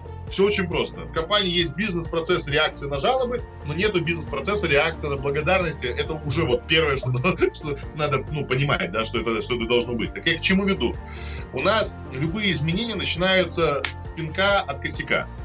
А смотрите, что происходит. Вот это норма. То есть, ну, обычное поведение, которое мы ожидаем от наших сотрудников. Где находится косяк? Косяк находится вот здесь. И вот чем больше мы энергии и времени отдаем разбору полетов, тем больше мы формируем сознании других людей, вот тех самых, числе, ортопедов и ортодонтов, да, что все, что от них требуется, это быть вот здесь. Ну, то есть смысл в чем? Вот он сидит такой и спрашивает, что вы от меня хотите вообще? Слушайте, ну я же никого в баню-то не посылаю. Я же бабушкам, э, ну, не хамлю, ну да, ну слушай, ну не улыбнулся я им, ну идите, все, вон, смотрите. А Николай Сергеевич, да, он пьяный на работу приходит, я-то трезвый, ну понимаете, да, все. Все, вот эта зона, в которой не накосячил Николай там, Петрович, да, и ты, уже, и ты уже чемпион. Мы меняем философию на что? Вот это норма, это косяк, где подвиг? Подвиг вот здесь. Если начать подвиги вытягивать чаще, чем косяки, а это, ну, то есть Фишка не в том, чтобы не обращать внимание на косяки. Фишка в том, чтобы вытягивать больше подвигов. А это очень сложно. Это требует очень много времени, энергии и внимания. Так вот, как только ты начинаешь вот здесь вот работать, ты начинаешь менять сознание людей, потому что теперь им надо находиться вот здесь. Потому что теперь им должны быть чуть лучше нормы, понимаете? Вот ну да, этом... и про фокус внимания, опять же. Да, в этом есть вся фишка э, социализации. И в этом фишка создания среды, понимаете? То есть вот именно такая история, когда ты не можешь по-другому. Понимаете, вот я, я просто еще один пример приведу. Я вырос в Минск, а Минск очень чистый город. И я понял это тогда, когда я поступил в аспирантуру в Москве. И мне было очень тяжело. Мне было очень тяжело, и я долгое время, и вот я, я очень сильно благодарен, честно вам скажу, Собянину, хотя многие со мной не согласятся. Он сделал Москву чистой. Ну, вот это правда. Это правда, она гораздо чище, чем была раньше. к чему я веду? А как сделать город чистым, знаете, нет? Я вам скажу то, чего мне всегда говорила и продолжает говорить моя мама. Чисто не там, где убирают, а там, где а не там, где не пачкают. Мне да. физически сложно бросить бумажку, понимаете? Вот я просто приведу вам пример. Мы сейчас э, с, ну, с, э, с семьей, там, с детьми отдыхали, и у нас там есть э, маршрут, мы каждый день там на велосипедах, и у нас есть прекрасное место, там э, скамейка над морем, да, и ты вот выходишь на скамейку, садишься, море, закат, э, шампанское, там, ну, просто феерия, да, вот. Ну, вот мы приехали, шампанское, бутылку забрали, увезли, а на самом деле кто-то не увозит, да. И что вы думаете, дважды за все время мы убирали. Э, то есть э, с пакетиком, причем один раз я специально, то есть э, не, не, не мы, а дети убирали, да, мы просто не можем быть, мы не можем жить в говне, понимаете? Вот в чем вся история. Вот надо сделать так, чтобы люди не могли жить в говне, не могли жить в хамстве, А для этого им нужно дать другой ориентир. Вот в чем вопрос. Не, хороший пример, это э, гениально. Я, собственно, на первый Medical Business Forum привезла свою хорошую приятельницу Ирину Мартиросову, которая рассказывала про супер бизнес-кейс, который был построен на сервисе. История такая, кратенько расскажу. Жила-была лаборатория, куда отправляли э, с анализом, ну, делать анализы э, очень многие врачи, потому что она была государственная, и там были все нужные реактивы, все было хорошо и качественно, и испокон веков. А лаборатория была абсолютно совковая, соответственно, обслуживать она людей не умела, и э, из огромных очередей, которые выстраивали с самого утра, успевала обслужить какую-то часть. Потом нашелся человек, который сказал, слушайте, а же мы делаем-то? Посмотрите, у нас тут тьма народу, у нас все для этого есть, давайте попробуем обслуживать больше. А, в итоге сделаем монтаж, Джонни, сделай мне монтаж, значит, и через несколько лет это превратилось в сеть из 200 э, лабораторий по всей стране, потому что они стали слушать своих клиентов, они стали, э, у них была база, которая может делать, соответственно, все эти э, необходимые операции, да, и к ним стали отправлять огромными вообще толпами, а они стали умудряться это обслуживать. У них есть новые стандарты качества, по которым ты, заходя в дверь этой лаборатории, должен попасть, э, ну, собственно, должен уже сидеть с протянутой рукой и сдавать кровь не более чем через 5 минут, по-моему. Ну, то есть там какой-то вообще супер-пупер фарш. Вот. И они построили на этом супер Э, империю вообще-то. И я понимаю, что реакция людей, которые могли в теории слышать, что ну да, сервис это классно, и реакция людей, которые понимала, что вот мы были, и вот где мы оказались, и это потому, что мы слушаем людей и делаем так, как им, ну, условно, очень утрируют, так, как им хочется, и так, как им приятно и комфортно реакция абсолютно другая, вообще другой механизм запускается, потому что когда ты видишь реальный пример, и ты про него слушаешь, и тебе человек говорит, и он еще может на твои вопросы ответить, то, конечно, вот вообще по-другому все. Я все время вспоминаю слова, которые сказал Билл Марио старший Биллу Марио то младшему, когда тот впервые выступал на какой-то там конференции. Он сказал, Билл, запомни, людям не нужен весь этот булшит в виде правил, которые им все время рассказывают люди хотят слышать истории. Понимаете? То есть на самом деле мы должны понимать, что именно истории делают компанию компанией. Примеры других людей, примеры э, людей из других компаний, примеры других компаний. Они э, сухие слова превращают во что-то, во что мы верим.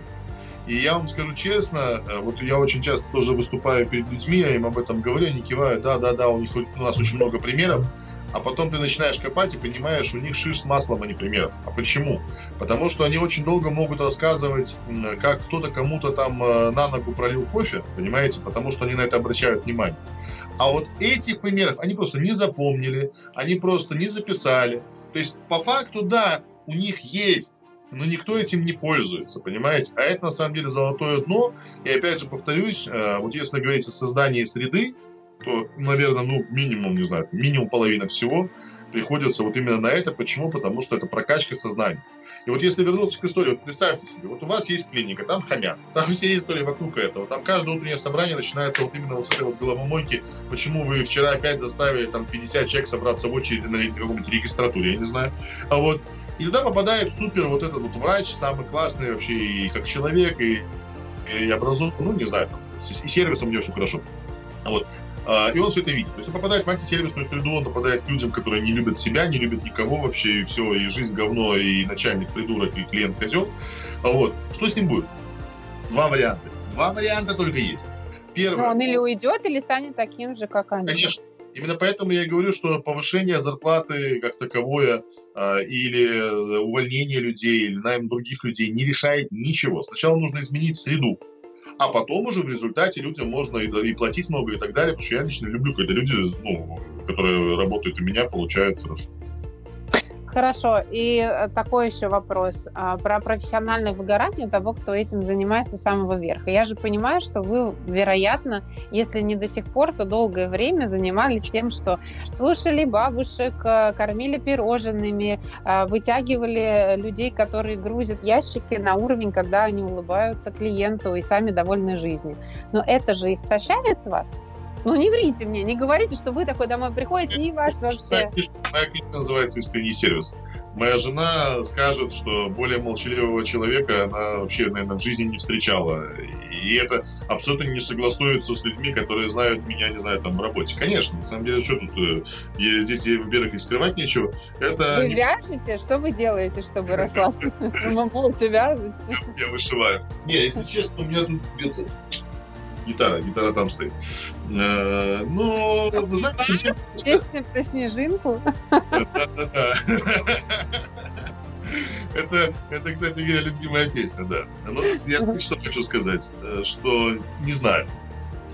То есть, на самом деле, часто стало модным, да, какие-то даже там отдельные книжки, не знаю, там, тренинги, что сделать, чтобы не выгореть, там, бегай бегом, или там, не знаю, вышивай крестиком. Ну, вы как себя вытаскиваете? Вот вы устали, вы помогли людям, вы это все головой понимаете, что да, я молодец, я все правильно сделал. Спать.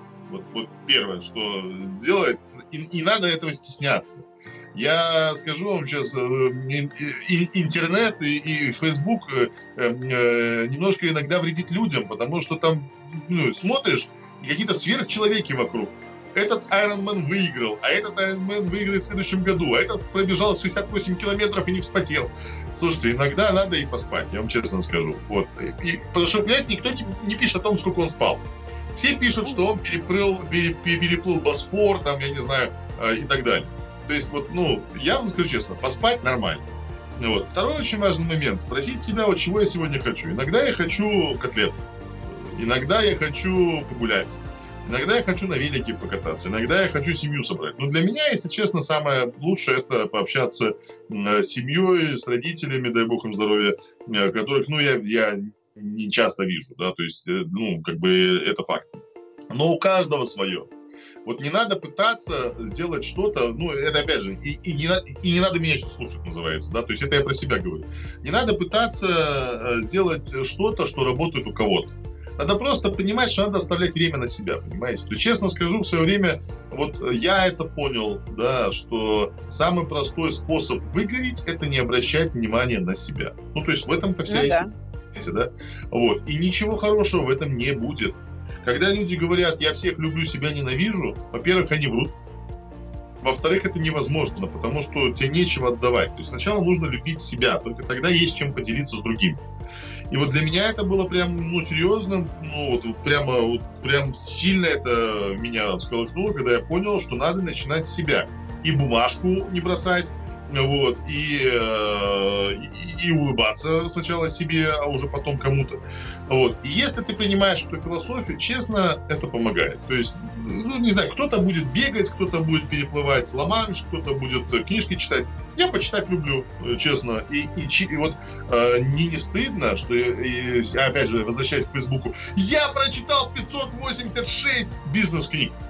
Я спрашиваю, люди, вы что вообще? Вы как вы? Ну, во-первых, как вы успели прочитать 586 книг в этом году? Во-вторых, и чё? И у вас что, в жизни больше нет ничего? Нет, меня другой все время вопрос интересует, как есть несколько персонажей, которые вообще про суперэффективность. Они не только книжки, они еще Ла-Манш и Iron Man одновременно, и полет в космос, и у них все круто. Да, мне, не, не, меня другое интересует. Они все время пишут, как это еще улучшить, еще улучшить, еще улучшить. Мне все время хочется спросить, как у них с сексом. Не, я верю, что все хорошо. Они там тоже бесконечно.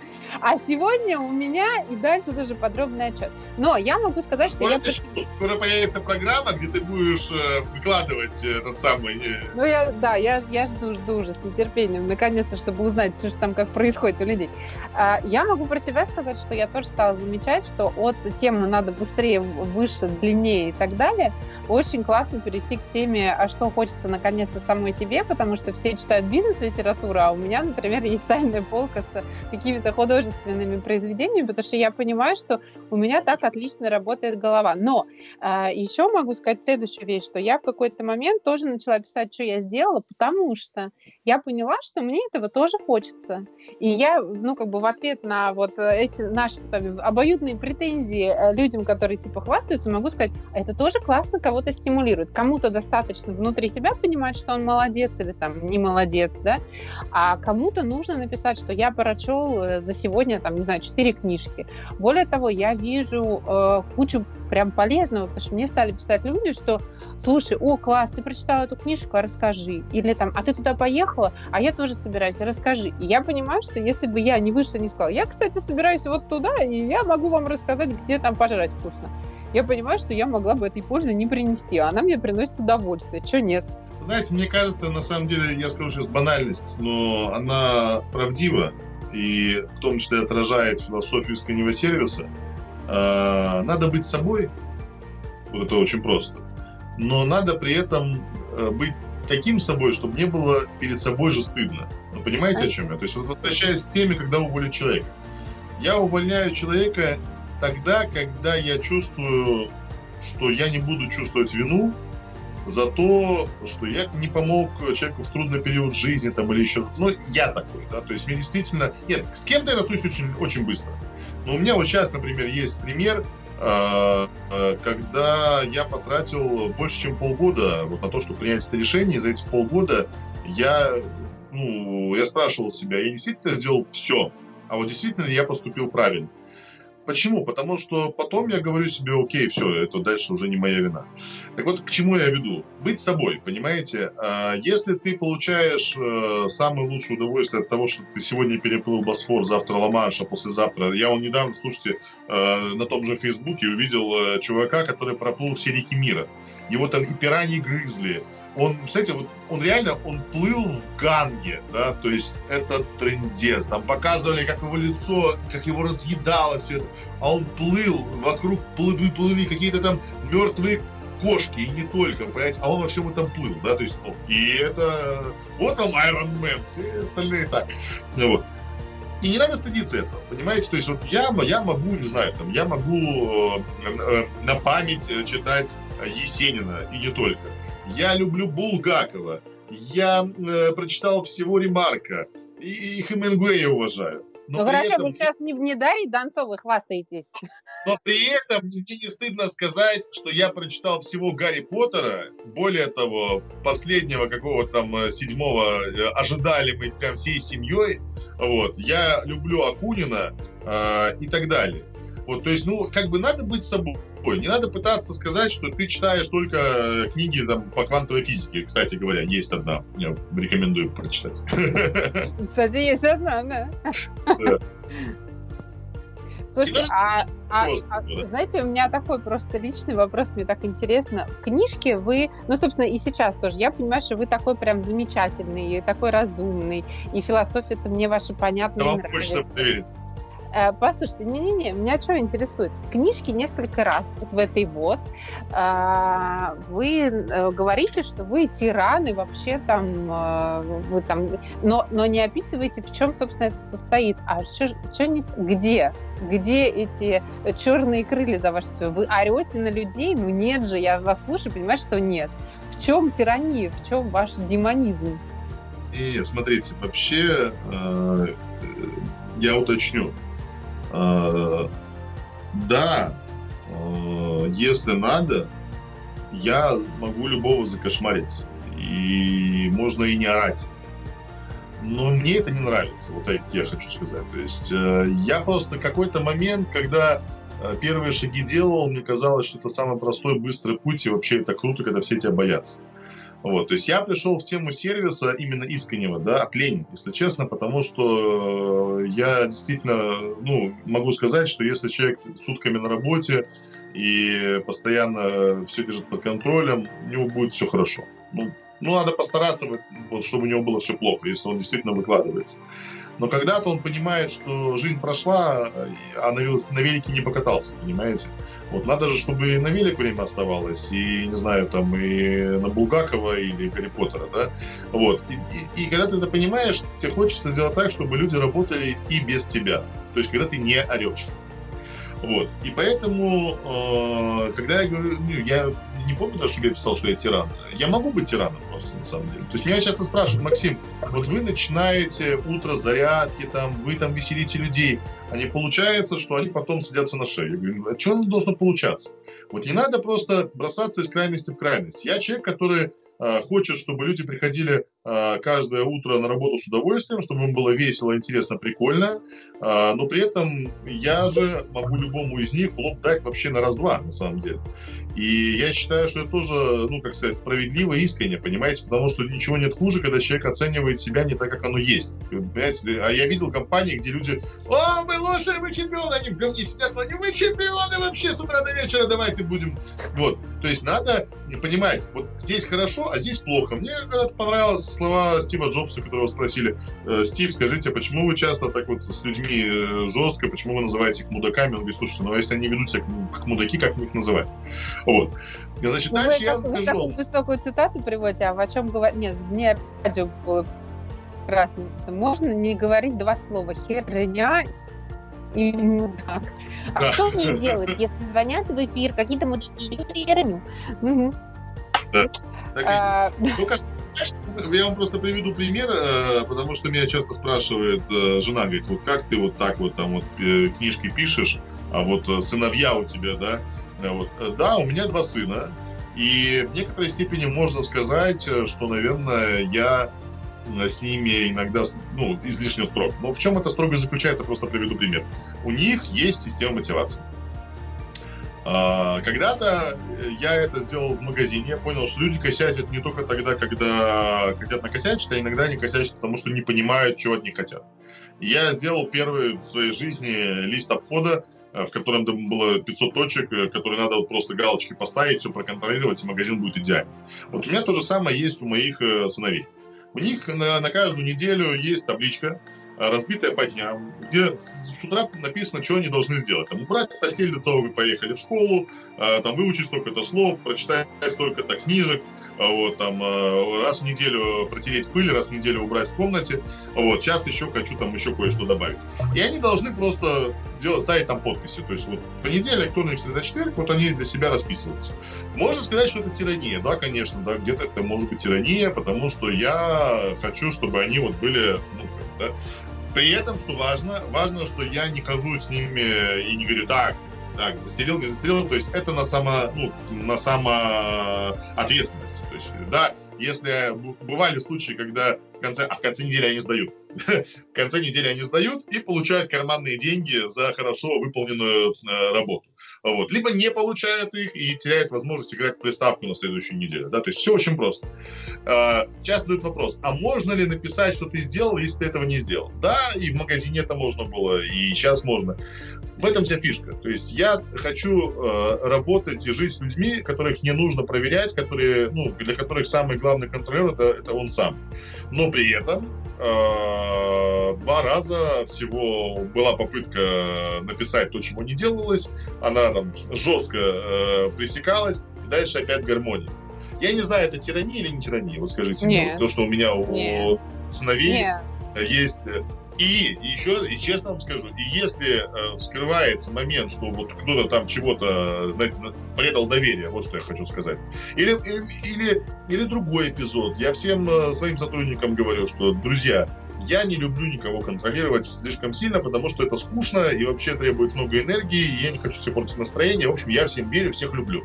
Но я хочу сказать сразу, если вы перепутаете вот это вот мое доверие с, э, ну или там доброту со слабостью, то это будет очень жесткое разочарование. То есть у нас был эпизод, когда одна из сотрудниц, э, как мы хорошо очень к ней относились и помогали там и так далее э, в разные периоды жизни, а потом она однажды в магазине взяла там детскую игрушку, которая стоила, ну тогда это было там 100 баксов, уценила до 5, вот, при всех, и купила за 5 э, баксов, ну, там, э, получается, там, 300 рублей, э, и ушла, да, вот. И э, когда меня спросили, а что делать вообще, вот как быть, да, вот, э, ей, по-моему, 500 рублей не хватило до статьи, уже, ну, уже серьезной статьи. Вот. Э, мы ее уволили, мы ее уволили очень жестко, мы всех собрали, мы всем все объяснили. Вот это тирания или не тирания, вот вы не скажете. Ну, на мой взгляд, нет, но, например, у меня ситуация такая, что у меня была очень похожая а, история. С... Нет. Тогда я не тиран. Нет, вы что, вы как, вы как я, я такая зайчка. А, нет, конечно, это не тирания, но это понятные правила, и, в общем, они никого, на мой взгляд, не обижают, не оскорбляют. Я в книжке об этом писал. Понимаете, э, Боженька так этот мир создал, что вообще однозначно правильных вещей нет. Э, и если мы посмотрим с вами на э, ту же самую там деспотию, тиранию, диктатуру, то удивимся ее корням, потому что диктатура это э, была назначаемая выбранная должность, на самом деле, диктатора. Вот. И это надо держать в уме. То есть мы, нас кидает из стороны в сторону. Мы то кошмарим сотрудников, то мы только о счастье их думаем. Вот где-то посередине истина, понимаете? Вот. Мы то за... Мы, вот демократия, а демократия это что? Это все! Хочешь быть геем, будь им. Хочешь, чтобы все остальные тоже были геями, будь. Да слушайте, люди, не надо этого, вот правда. Ну, я не против но при этом оставьте меня в покое, и я буду тем, кем я хочу, потому что, ну, понимаете, к чему я веду, да? да. Вот. И то же самое касается стиля управления. Я считаю, что руководитель в определенных ситуациях, он просто обязан не то, чтобы быть диктатором, он должен быть тираном в определенных моментах, потому что он капитан, он ведет корабль, и если вдруг он видит, что на рифы идут, то он должен любой ценой заставить вообще всех делать то, что он сказал, убивая, не знаю, там, расстреливая, выбрасывая за борт но при этом, если он плывет в нормальном море, да, вот, и все хорошо, он продолжает всех выбрасывать за борт, он не диктатор, он идиот. Вот я видел идиотов.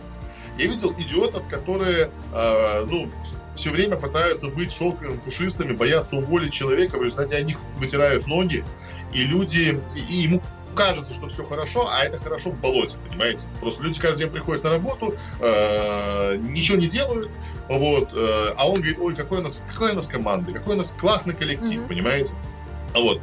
Или другая история, когда, я помню, то, тоже такой был для меня момент, когда я начал об этом думать, когда один там э, серьезный человек сказал мне, говорит, я вообще никогда никого не хвалю, вот меня как вот знают, такого типа мачо, да, вот то, что я вообще не, не ругаю, это уже, это уже, я, знаете, я смотрю я понимаю, прям физическое удовольствие от этого получаю, такой матч. Вот не должно быть ни этого, ни этого. Надо понимать, что для любого руководителя есть, по сути, всего одно слово – целесообразность. Понимаете? Вот что ты хочешь в результате? Чтобы тебя боялись или чтобы люди сделали? Иногда надо, чтобы, чтобы они сделали боять. Я помню, у меня была смешная история в Хабаровске. Я как-то там выступал и говорю, надо понимать, самые быстрые инструменты это вообще боль и страх. Это факт. Почему? Потому что э, наше сознание, ну, физиологически мы устроены так, что нас испугать и сделать больно гораздо легче, чем обрадовать и сделать приятно. Вот. Но есть три очень важных ограничения этого простого подхода. Первое. Человек привыкает к любому уровню боли. Второе. Источник должен быть постоянным. Ну, то есть надо, ну, как бы, если, если люди работают от разряда, надо будет разряд подавать все время. И третье, рано или поздно они начинают любить боль и хотеть ее больше. То есть я видел людей, видел компании, где было такое ощущение, что люди специально косячат, чтобы их хорошенько а, протрясли, понимаете? Ну вот. И когда ты это понимаешь, ты понимаешь, что да, если ты пришел, неважно куда, в поликлинику, где грязь, антисанитария, где, не знаю, там, врачи не то что хамят, а не знаю, там, что делают, там, пьяные ходят, да, то, конечно, начинать с того, что сказать, люди, давайте возьмемся за руки, поведем утреннее собрание, прочитаем книжку Максима Недякина, и у нас все будет хорошо. Не надо. Потому что Максим Недякин, который пришел бы в такую поликлинику, он бы всех драл бы, я прошу прощения, как сидоровых коз, две недели, привел бы их в чувство, протрезвил бы их, понимаете? А уже после этого брался бы с ними э, за руки и водил бы хоровод. Вот. То есть должна быть какая-то, ну, гармония. Не, ну рецепт гармонии, он понятен мне. Хорош. Ладно, Максим, ну, кстати, между прочим, с вами чудно трендим уже почти второй час. У меня к вам э, есть несколько вопросов из зрительного зала. Okay. Вот Наталья следит за нашей беседой значительно больше, чем я, потому что она уже второй раз поймала на том, что вы начали называть три пункта а, а, и не назвали третий. Вот, например, вы называли пункт спать, э, делать то, что хочется, а третий не назвали. Э, помните вообще, о чем речь-то была? Подождите, это на какой умный вопрос я давал свой умный ответ? Э, уточните, проспать это что? Давайте мы сделаем лучше вот что. А, вы же есть на Фейсбуке. Я вас просто попрошу через какое-то время после нашего интервью посмотреть комментарии. Во-первых, там люди, которые хотят вас прям лично с вами общаться, и они задают вам вопросы. И было бы круто, если бы вы на них потом еще ответили. А, а, а более точный, значит, вопрос, который, наверное, вы знаете ответ, это как раз какую книжку-то по квантовой физике вы рекомендуете? Ой, слушайте, таки, таки дам вам рекомендацию. Есть Хорошо. абсолютно выдающаяся личность, называется, он Марк Яковлевич Пальчик. Э, сам он из Новосибирска, а я его регулярно встречаю в Екатеринбурге. Вот. Э, я прошу об одном. Тот, кто дочитает книжку, обязательно напишите мне, потому что я хочу сам познакомиться с человеком, которому это удастся. Я, я ее читаю второй год. Вот. Но я ее закончу. Нет, выдающийся человек. Называется книжка «Реальна ли реальность?» Я подошел к Марку Яковлевичу еще до того, как начал читать книжку, говорю, Марк Яковлевич, вы мне сразу скажите, чтобы я знал, она реальна или нереальна? Он говорит, конечно, нет. Нет, честно вам скажу, я очень сильно тоже увлекаюсь эзотерикой, наверное, отдельно надо на эту э, тему какую-то книжку написать, и многое в моей жизни в лучшую сторону изменили, ну, вообще, правильные всякие вещи и мысли, и э, мне не стыдно сказать, что я смотрел э, фильм «Секрет», и читал книжку раз 50, вот, э, и я, ну, действительно, мне ну, стало давайте интересно. Ну, давайте что трансерфинг реальности тоже уважаете. Не, вы знаете, вы даже не поймете, одна из книжек, которые я сейчас читаю, серьезно говорю, да. Вот. Э, не, я считаю, что э, любой человек рано или поздно к этому приходит, вот. Причем э, лично в моем случае это, знаете, такой вот вселенная мне давала это толчками. То есть на самом деле, как бы вот, ну, и, правда, сейчас, может быть, от нас все отключаются, потому что поняли, что Недякин такие э, чеканутые. Нет, на самом деле это факт. Вот. И э, что я имею в виду, когда я говорю, что я этим увлекаюсь? То есть я читаю не только, э, не только секреты, не только трансерфинг, э, общаюсь людьми э, именно вот оттуда, то есть из, э, из науки, и читая все эти книжки оттуда, я понимаю, что на самом деле там ничего э, противоречащего нет, а наоборот. Вот, поэтому вот если кто-то дозрел уже до того, чтобы он мог э, осилить э, сложные такие академические вещи от э, достаточно авторитетного там ученого, вот почитайте реальную реальность и, э, и обязательно напишите мне все те, кто дочитает книжку до конца. Я... Мне нужна мотивация, потому что я должен, да, я должен сказать секунду. себе, соберите тряпкой и прочитать. Сейчас немножечко увеличим продажи книжки, потому что здесь у меня даже где-то была пометка. На одной из страниц написан персональный личный имейл Максима. Вот. Я предлагаю его не озвучивать, пусть купит книжку и прочитает. А, так, значит, эм, еще есть вопрос. Э, кстати, три пункта были про выгорание сон, делать что-то для себя и что-то третье. Не помните, что вы там советовали? Хотели посоветовать, но не досоветовали. Вы знаете, вот эти все советы, там, это же история такая. Вы задали вопрос, я начинаю фантазировать. То есть их может Все, быть три, тогда... может быть пять. Я, я, я могу сказать третье, на самом деле, Давай. действительно. Это, ну, может быть банально, но делать разные вещи. То есть, э, понимаете, даже когда тут вот, кстати говоря, наверное, профукал я Э, журнал «Генеральный директор» ждал от меня комментарий на тему как раз выгорания сотрудников, которые занимаются рутинной работой. И вот что я хотел написать. Я хотел написать, э, что даже самую рутинную работу можно э, оживить. Ну, то есть, понимаете, как вот... Геймифицировать? В том числе. Только, знаете, вот проблема этого слова в том, что в ней или слышат первые три буквы, или слишком глубоко уходят э, в историю с игрой, да, то есть игра ради игры, там, типа, давайте запустим самые клевые фотографии котиков. Мы на самом деле сегодня все наши программы мотивации строим на геймификации, но самое главное в том, что люди э, не вокруг котиков соревнуются а вокруг реальных э, бизнес-показателей, именно поэтому там нам всякие федеральные премии там и, и, и давали. Вот, то есть к чему я? Я к тому, что э, вот надо радоваться, надо находить повод для веселья, а если его нет, надо даже в бухгалтерию приносить э, какую-то вот э, какой-то тортик, понимаете? То есть, ну, то есть игра как удовольствие, да? Не как развлечение, ну, которое типа какие-то действия, а просто игра как удовольствие. Нет, вот. скорее работа как игра. То есть не надо ну, да. эти игра как удовольствие, это просто ну, масло с маслом. Оно должно быть масло с кремом. Нет, нет, я имею в виду, что от игры брать именно тему, которая там сделай что-то, чтобы твоя работа приносила больше удовольствия. Вот эту часть игры ну, надо да, взять, а не представление. Осталось наполни работу жизнью, понимаете? То есть фишка в том, что если в какой-то момент остановиться и посмотреть, то можно увидеть в своей работе не только то, что приходишь каждый день и 5 тонн угля перефигачиваешь, да, а еще и что-то, э, знаете, как в анекдоте про э, «чтобы я ушел из авиации», не знаете?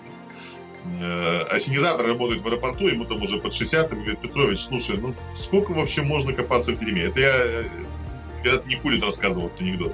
А вот. Ну, ассенизатор знаете, да, тот, который откачивает фекалии из самолета. Вот, ну, ну, пора бы уже, может, может поменять э, работу, может, ты там, не знаю, с вечера пойдешь э, автобусного парка. А он такой говорит, да чтобы я ушел из авиации, вот, то есть э, романтика профессии должна быть, понимаете, обязательно. Вот. Если вернуться к врачам, понимаете, вот, ну, представьте себе, да, вот опять же, вот люди там, о, там у нас врачи хамят. Люди, вы подумайте вообще, сколько труда э, пропускает девочка, причем неважно, вот она, эта девочка анализы собирает или она молоко разгружает, да. А, фишка в том, что только то, что она этим занимается, даже не так скажу, фишка в том, что то, что вы этим не занимаетесь, делает ее героем. Это то, что я своим все время говорю. Понимаете? То есть, ну, как бы вот продавец э, – это самая непрестижная профессия. И по-хорошему, дальше, если пойти по списку, вы знаете, я думаю, что и с врачами там можно много накопать, за что их там э, не любить, я не знаю, там вот в поликлинике работаешь, там все дела. Да, конечно, профессор это герой. Вот, а там, э, не знаю, там э, тетя в гардеробе нет, да. Вот. Но вот в результате мы и получаем вот такой вот уровень. То есть люди, по сути, соответствуют модели, ну, которые в отношении них выстроило общество, понимаете? То есть продавцы хамы, там менты, воры, да, там, чиновники, барыги. Что удивительно, я знаю столько классных вообще чиновников, знаете, которые реально вот прямо сегодня, прямо сейчас, я не пафос, это факт, они делают страну лучше, понимаете, и, причем я знаю людей, которые вообще не берут взятки, причем их прям подбрасывать начинают. Вот, так вот к чему я все веду? Все начинается с того, что люди должны э, разглядеть э, важное в том, что они делают каждый день. И, наверное, это тоже в какой-то степени мешает выгоранию. Понимаете, когда ты делаешь хрень, от которой всем хреново, и тебе в первую очередь, и никто не видит, что там что-то полезного. Ну и вот ты просто вот каждый день это вот дерьмо откачиваешь из самолета, и откачиваешь из самолета, и откачиваешь из самолета. Как не выгореть? Вот надо научиться видеть э, подвиг в том, что ты делаешь. И, кстати говоря, это одна из задач руководителя. Вот то, что мы собираем эти все подвиги истории, это в том числе для этого. Понимаете, когда грузчик, вот он взял и увидел в своей работе другое, вот он меняется. Потому что я помню, я был на телевизоре, на Первом канале я всем тоже рассказываю эту историю. Там была тема про охрану, про чоповцев. А, и про то, какие они все дебилы. И да, я скажу, среди них много дебилов. Я вчера вот реально хотел за охранника там задушить. Вот, э, ну хотел, слава богу, не, не задушил. Но при этом вот я это слушаю, я смотрю на видеоряд, который э, вот герой там, э, Галустян, этот э, бородач, рядом с теми, кого я видел на экране на Первом канале, он просто элита, понимаете, он интеллектуал, то есть там вообще, ну просто кошмар. Вот. Ну и давай там это обсуждать, типа давайте там дополнительное лицензирование, там еще что-нибудь придумаем в таком виде. Вот. А я в этот момент вспоминаю, я об этом говорю. Я говорю, знаете, вот, вот мы смотрим на этот трэш, да, а я что вспоминаю? Я вспоминаю, когда мы в Уитере первую программу запустили, вот как раз там первые вот примеры, они вошли вот в книжку о мы сегодня там что-то говорили. А, у нас 50% подвигов это были грузчики и охранники. Я в прошлом году несколько раз мы тоже ну, проводили подобные конкурсы, и причем в разных концах страны. И каждый раз, когда мы 10 вот лучших приглашали там на, на сцену, да, вот из них как минимум 3-5 человек это снова были охранники и грузчики. То есть смысл в чем? А, если ты приходишь на работу от безысходности там, и так далее, и все остальное, неважно, а, грузчик ты или э, директор завода. Ты сто процентов выгоришь. Но когда э, ты понимаешь, что вот, вот есть место той самой авиации, то есть повод радоваться, понимаете? То есть вот надо находить поводы радоваться. Пускай это будет третьим пунктом от Максима Медякина. Хорошо, красиво сказали. Я вам у себя могу посоветовать три компании, э, где точно есть миллион примеров удачного сервиса. Э, киевский Хаят был выбран неоднократно лучшим Хаятом в мире за сервис и они реально этого достойны. И, кстати, я про них вспомнила тогда, когда вы говорили, что Аэрофлот не отвечал вам на э, хорошие отзывы. Это была первая компания, которая мне ответила, причем такими теплыми словами. Я, честно, ради эксперимента ответила сразу вторым отзывом, чтобы проверить, мне еще раз ответят и тем же текстом или нет. Нет, это были разные тексты. Э, то есть они действительно отвечают и на хорошие отзывы тоже. Э, компания CMD, которая занимается лабораторными исследованиями. Это именно они вырастили огромную сеть на сервисе. И клиника, про которую я говорила, урологическая клиника в Киеве, она называется «Граль». Но я так понимаю, из-за ее особого формата э, вряд ли можно будет найти в сети какие-то отзывы, потому что те самые, которые э, специфическим образом берут кровь, они заводят пациента в, в операционную под специальную музыку, которая добавляет ему ощущение, что он герой, он сейчас победит, и надо видеть, как владелец клиники про это рассказывает. Это огонь, возможно. Граль она называется. Я вам лично пришлю контакты, может быть, э, да, может быть. И меня со всеми познакомьте, потому что мы сейчас я как раз на новой работаем. Я буду очень рад э, включить туда вот эти примеры. Да, с удовольствием. Значит, а от вас я хотела бы, знаете, что попросить? Я думаю, что еще перед сентябрем все немножко догуливают лето, и у меня вопрос, а есть какие-то, например, фильмы, может быть, сериалы, где есть герой или какой-то сюжет, который вот про идеальный сервис с вашей точки зрения? Так, я сейчас отвлекся, потому что я писал одну мысль, которая меня посетила. Лея, спросите меня еще раз, что... Спрашиваю вас еще раз. Есть какие-то фильмы э, или сериалы, которые про сервис, или где есть что-то, какой-то такой вот прям зрительный пример? Потому что с книжки с вашей все понятно, и спасибо большое за ссылку. Наверное, есть, но я такой не смотрел. Я скажу так, еще раз. Э, что я думаю про сервис? Почему я им занимаюсь? Потому что я не занимаюсь клиентоориентированностью, не занимаюсь сервисом. Вот. То, чем я занимаюсь, я считаю, выходит далеко за пределы этого, понимаете? Поэтому не надо искать фильм, который, не знаю, там ответит, потому что, ну, что вот он ответит? Ну да, ну расскажешь о каком-нибудь. Таких фильмов много. Там, э, э, это был фильм, все его хвалили, а я, честно сказать, до конца не досмотрел. Отель Гранд, Гранд, Гранд. Будапешт. А, я Гранд Будапешт, да. Вот, ну, честно, ну, ну не зашел мне. Люди Слушайте, так я сейчас вспомнила, но я думаю, что это потому, что отельная тема а, в «Красотке», если вы помните, как раз а, портье, или я не знаю, как правильно да, называется, он помогал. Да. Он был метр до отель или консьерж, да. То есть портье это человек, чувак, который на фронт-офисе, он нас и это самое. А вот тот, кто с вами все время, это либо метрдотель или, или, или консьерж. Вот. Э, я бы посоветовал людям поискать э, примеры в жизни. Э, ну, в смысле, я не в плане того, что люди, выйдите из Фейсбука и идите в жизнь. Нет. Я имею в виду очень многое, о чем я э, писал в своей книжке, и что я рассказываю людям в бизнесе, я взял не из бизнеса, понимаете? Не из бизнес-книг. То есть вот что я хочу сказать. Читайте не только бизнес-книги, понимаете? Вот. Э, и, и, э, наверное, это поможет в том числе, потому что, знаете, вот от чего страдают многие, э, которые пытаются повторить успехи других компаний. От того, что нифига не получается. От того, что ничего не получается, да. А этот успех сколько факторов влияет? И вот э, мне кажется, опять же, да, то есть вот, ну, то, о чем я писал, мне кажется, оно вообще как-то не про бизнес. То есть вот вроде как бизнес-книга, а я вспоминал там истории, которые мне там мама в детстве с папой э, рассказывали, которые сейчас рассказывают и так далее. То есть э, надо поискать примеры не в бизнесе, хотя бы знаете еще раз почему? Потому что, к сожалению, во всем, что касается сервиса, вот я опять же повторюсь, есть вот, вот эта вот вредная штука э, унижения перед клиентом. И э, то есть вот в разных там э, моментах там или интонациях там типа вот клиент все, давайте станем перед ним на колени и левый ботинок поцелуй. А вот. Хотя есть книжка, которая в свое время мне очень понравилась, называлась она «Обнимите своих сотрудников». Есть даже mm-hmm. да, там Митчелл, автор «Обнимите э, своих клиентов». Вот. Но, еще раз повторюсь, то, о чем мы говорим, выходит далеко за пределы э, бизнеса и сервиса. Забудьте про клиента, видите в людях людей что сотрудники... Слушай, а я придумала, я вспомнила, вот вы как-то не про кино, а я про кино. А, есть э, два фильма, называются «Отель Мэри Голд» э, и, значит, вторая часть. Я очень вообще люблю кино, которое снимается не про молодых и красивых, а про людей преклонного возраста, потому что обычно там еще снимаются какие-то скороносные, шикарные предыдущего поколения актеры. Ну вот там тоже собран вообще весь, все соцветие. И там а, история такая, что пенсионеры уезжают жить в дом престарелых в Индию, который вообще изначально должен был быть каким-то супер-супер отелем.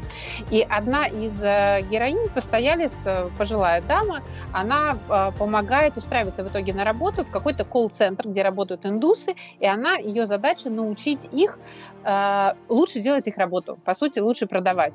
И они, там есть такой момент, я постараюсь его найти и даже отдельно как-то вам прислать, э, когда она говорит, ну давай смоделируем. Алло, алло, и она говорит, как старушка, которая смотрит телевизор, и которая не хочет, чтобы ее отвлекала. И в итоге барышня, которая э, имитирует этот звонок, девочка из Индии, э, начинает с ней переходить на нормальное общение. А что за передачу вы смотрите? Вот такую-то. А о чем она? Она вот о том-то. Ой, вы знаете, тогда, наверное, действительно срочно заканчивать этот разговор, потому что, по-моему, это ужасно интересно. Вот. Ну и это перестает быть продажей, это становится настоящим разговором. То есть это, по-моему, очень неплохой для вас тоже да, прекрасный кейс, особенно мы много занимаемся приспичем, и я до сих пор вспоминаю историю, как я попытался э, пошутить с девочкой из МТС. Э, вот. Э, я говорю, что пошутить? Я просто спросил, как дела, понимаете? И нарушил вообще все шарики ролики в голове. Да. Мне кажется, это тоже так лежит под, ногами. Но вот, понимаете, у нас, к сожалению, э, в России не только есть такая плохая черта, э, поверхностное, что ли, да, то есть вот мы прочитали первое начало предложения и побежали делать, да, а, а, а ведь главное это было после запятой, к чему я веду? Вот у всех есть колл-центр, у всех. И я знаю точно, что 89,5% их э, просто это выброшенные деньги. Потому что колоссальные инвестиции и, и затраты текущие – а сделали бы вот всего одного человека, который бы спросил, как дела, и вот, э, понимаете, по-человечески пообщался, было бы совсем все по-другому. Я помню своего старшего товарища Джона Шоула, и у него есть там любимое упражнение, да, когда он там звонит в метробанку в Лондон, да, там, и общается, и, и пытается вот всячески вот вывести этого оператора на, на, на человеческий разговор. И получается. А вот у меня есть там мой банк, в котором я работаю, там тоже они вроде общаются, но есть только процедура, да, и вот никуда ни налево, ни направо. Да, вот. То есть к чему я все веду? К тому, что живое общение и реальное желание помочь, которое выходит за, за, за инструкцию, это на самом деле самое крутое. Я выступал э, в Телеосанере э, в прошлом году, очень крупный такой телекоммуникационный холдинг, и там мне очень понравился один из сотрудников колл-центра. Мы там, ну, типа, делились вот этим вот опытом выдающихся историй, да, и он такой выходит и говорит, знаете, у меня есть такая история, конечно, я ее сейчас расскажу. А, вообще меня за нее чуть не уволили, да, э, и лишили премии. Но если бы такое еще раз случилось, говорит, я бы точно так бы себя повел. Он э, звонит, в общем, э, дедушка, э, у которого бабушка лежит в больнице, а дедушка там какой-то деревенский вообще, и э, вообще плохо говорит, не, не говоря уже о том, чтобы он в телефоне там разбирался. В общем, проблема в чем? Телефон на бабушку. И все. После этого оператор вешает трубку, понимаете? Потому что, ну, помогать там надо только вот абоненту. То есть это, в принципе, по закону так, понимаете? Там это всякие там антитеррора темы там и так далее. Просто вообще forbidden, forbidden. Вот. Э, ну, как бы инструкция прямо говорит, что если, например, контракт на мужчину звонит мужчина, то можно с ним разговаривать, помогать, задать пару вопросов, там, типа, номер паспорта. Но если контракт на мужчину звонит женщина или женщина звонит мужчина, все, до свидос. Вот. И вот звонит этот дедушка, и он плачет. Почему? Потому что бабушка в больнице, он не может э, ей звонить, там, у него заблокировался телефон из дополнительных услуг, их надо подключать. Ну, вот такая история. Вот. И он ему помогает, вот этому вот дедушке, э, хотя не должен. Э, соответственно, его наказывают, что даже важно, лишают премии, все дела, но он с такой гордостью рассказывает, как он помог вообще человеку, вот и взял на себя в том числе вот, вот что нужно в людях взращивать. Вот понимаете? она мотивация, это приличная. А, а куда это берется? Понимаете? Вот он помог клиенту. От искреннего желания помочь. Но еще раз повторюсь, да, он в этот момент с кем общался? Он с человеком или с клиентом общался? С человеком, конечно. Вот, вот поэтому Вполне мне кажется, конкретным причем. Да, мне кажется, что вот эта вот вся фишка сегодня самое главное, это снова разучиться быть роботами, понимаете? И научиться быть людьми, но при этом правильными людьми. То есть, ну, в конечном итоге хамить тоже можно искренне, понимаете, да? Идите, а вы отсюда. Вот. Но я про другое. Я про то, что офигенным преимуществом будет, если, вот как вот, потому что я все это комаригол, что если ваш сотрудник, слышите, может, может вообще. Да, досмотрите передачу, она, пожалуй, интересна. Спасибо вам большое. Я провела прекрасные два часа теперь я, буду, буду ждать от вас продолжения книжки. Я думаю, что к вам еще придет миллион вопросов и запросов на, друз... на дружбу, эту нашу электронную, эту нашу дружбу. Вот. Э, спасибо вам большое. Я думаю, что теперь все желающие, у кого возникнет э, необходимость поделиться своим кейсом про успешный сервис, будут знать, куда их присылать. Я так понимаю, что вам как раз они пригодятся. Друзья да. мои, вы можете слать Максиму успешные кейсы или какие-то хорошие замечательные примеры про человеческие искренние сервисы, и, возможно, они войдут в следующую его книжку. Да? Я э, добавлю к этому э, немножко по, по, по, добавлю и ценности, и ответственности. Почему? Потому что вот я говорил уже об этом, да, что э, сервис, лично в моем понимании, он выходит далеко за пределы бизнеса. И я действительно прошу, во-первых, тех, у кого есть эти истории, не жадничать, а ими делиться. А во-вторых, э, не скромничать. Да. Почему? Потому что э, если сервис – это вопрос взаимоотношений между людьми, э, то он очень сильно влияет на уровень жизни и на уровень общества. В котором мы живем или хотим жить. Поэтому вот для меня сервис это не просто типа там как, как выжить из клиента еще 100 баксов, понимаете? То есть мне действительно приятно, когда я понимаю, что вот бабушки ходят к нам э, ради удовольствия, потому что им просто вот приятно у нас э, понаходиться, да, и мы не можем там каждую бабушку, не знаю, там осчастливить или поднять ей пенсию, но вот улыбнуться ей и угостить тортиком мы можем, понимаете? Вот. И вот я к чему веду? Я веду к тому, что должна быть какая-то критическая масса на набрано. Вот просто, ну, хороших компаний, хороших людей и бизнесов, что ну, популярная тема, там, зеленый бизнес, там, экологичный бизнес. Слушайте, э, неважно, какого он будет цвета и, и, и как он будет называться, вот, пускай это просто будет вот э, люди и, и, и предприниматели, которые понимают, что мы сами живем э, вот в том обществе, которое делаем, мы сами потребляем те продукты, э, э, которые делаем. Я к чему все это веду? Я веду просто к тому, что э, от нас самих зависит в результате, что мы едим, э, чем мы дышим, куда мы ходим. И вот все, вот и все. То есть, если мы хотим, э, чтобы у нас меньше сорили, если мы хотим, чтобы у нас больше улыбались, вот надо э, больше... Меньше сорить и больше улыбаться. Да, да, да. То есть больше, больше о порядке, больше, больше улыбаться. И вот эти истории, они просто крайне важны. То есть я вот что хочу сказать. Не для того, чтобы их прислали, мы их взяли в книжку, и книжку по 500 рублей там ее продали. Вот. Э, нет. А все, каждая из этих маленьких историй, они действительно делают мир лучше, поэтому я вас, правда, это не реклама. Ой, все, стоп, я все придумала. Короче, берите самые крутые свои истории, публикуйте у себя на страницах, чтобы ответственность не снимать, а то тоже мне все эти no-name отправил и забыл. И отмечайте просто тогда Максима, там его хэштегом, отмечайте там Недякина, и будет вам счастье, а Максим потом пройдется, посмотрит, что там под его фамилией понаписали. А, ну и вот. Да. да. В общем, друзья, давайте дружить. Ладно, спасибо вам большое. Это было очень круто. Э, ну что ж, я думаю, что продолжение следует. Теперь видите, такую движуху затеяли. Думаю, что все еще впереди. Пожалуйста, прочитайте потом комментарии, потому что там вас прям уже все обожают и благодарят, и хотят дружить. Хорошего да, вам дня. Было очень приятно. Два часа как-то закончились очень быстро. Да, спасибо. Счастливо, хорошего дня. Всего доброго, до свидания.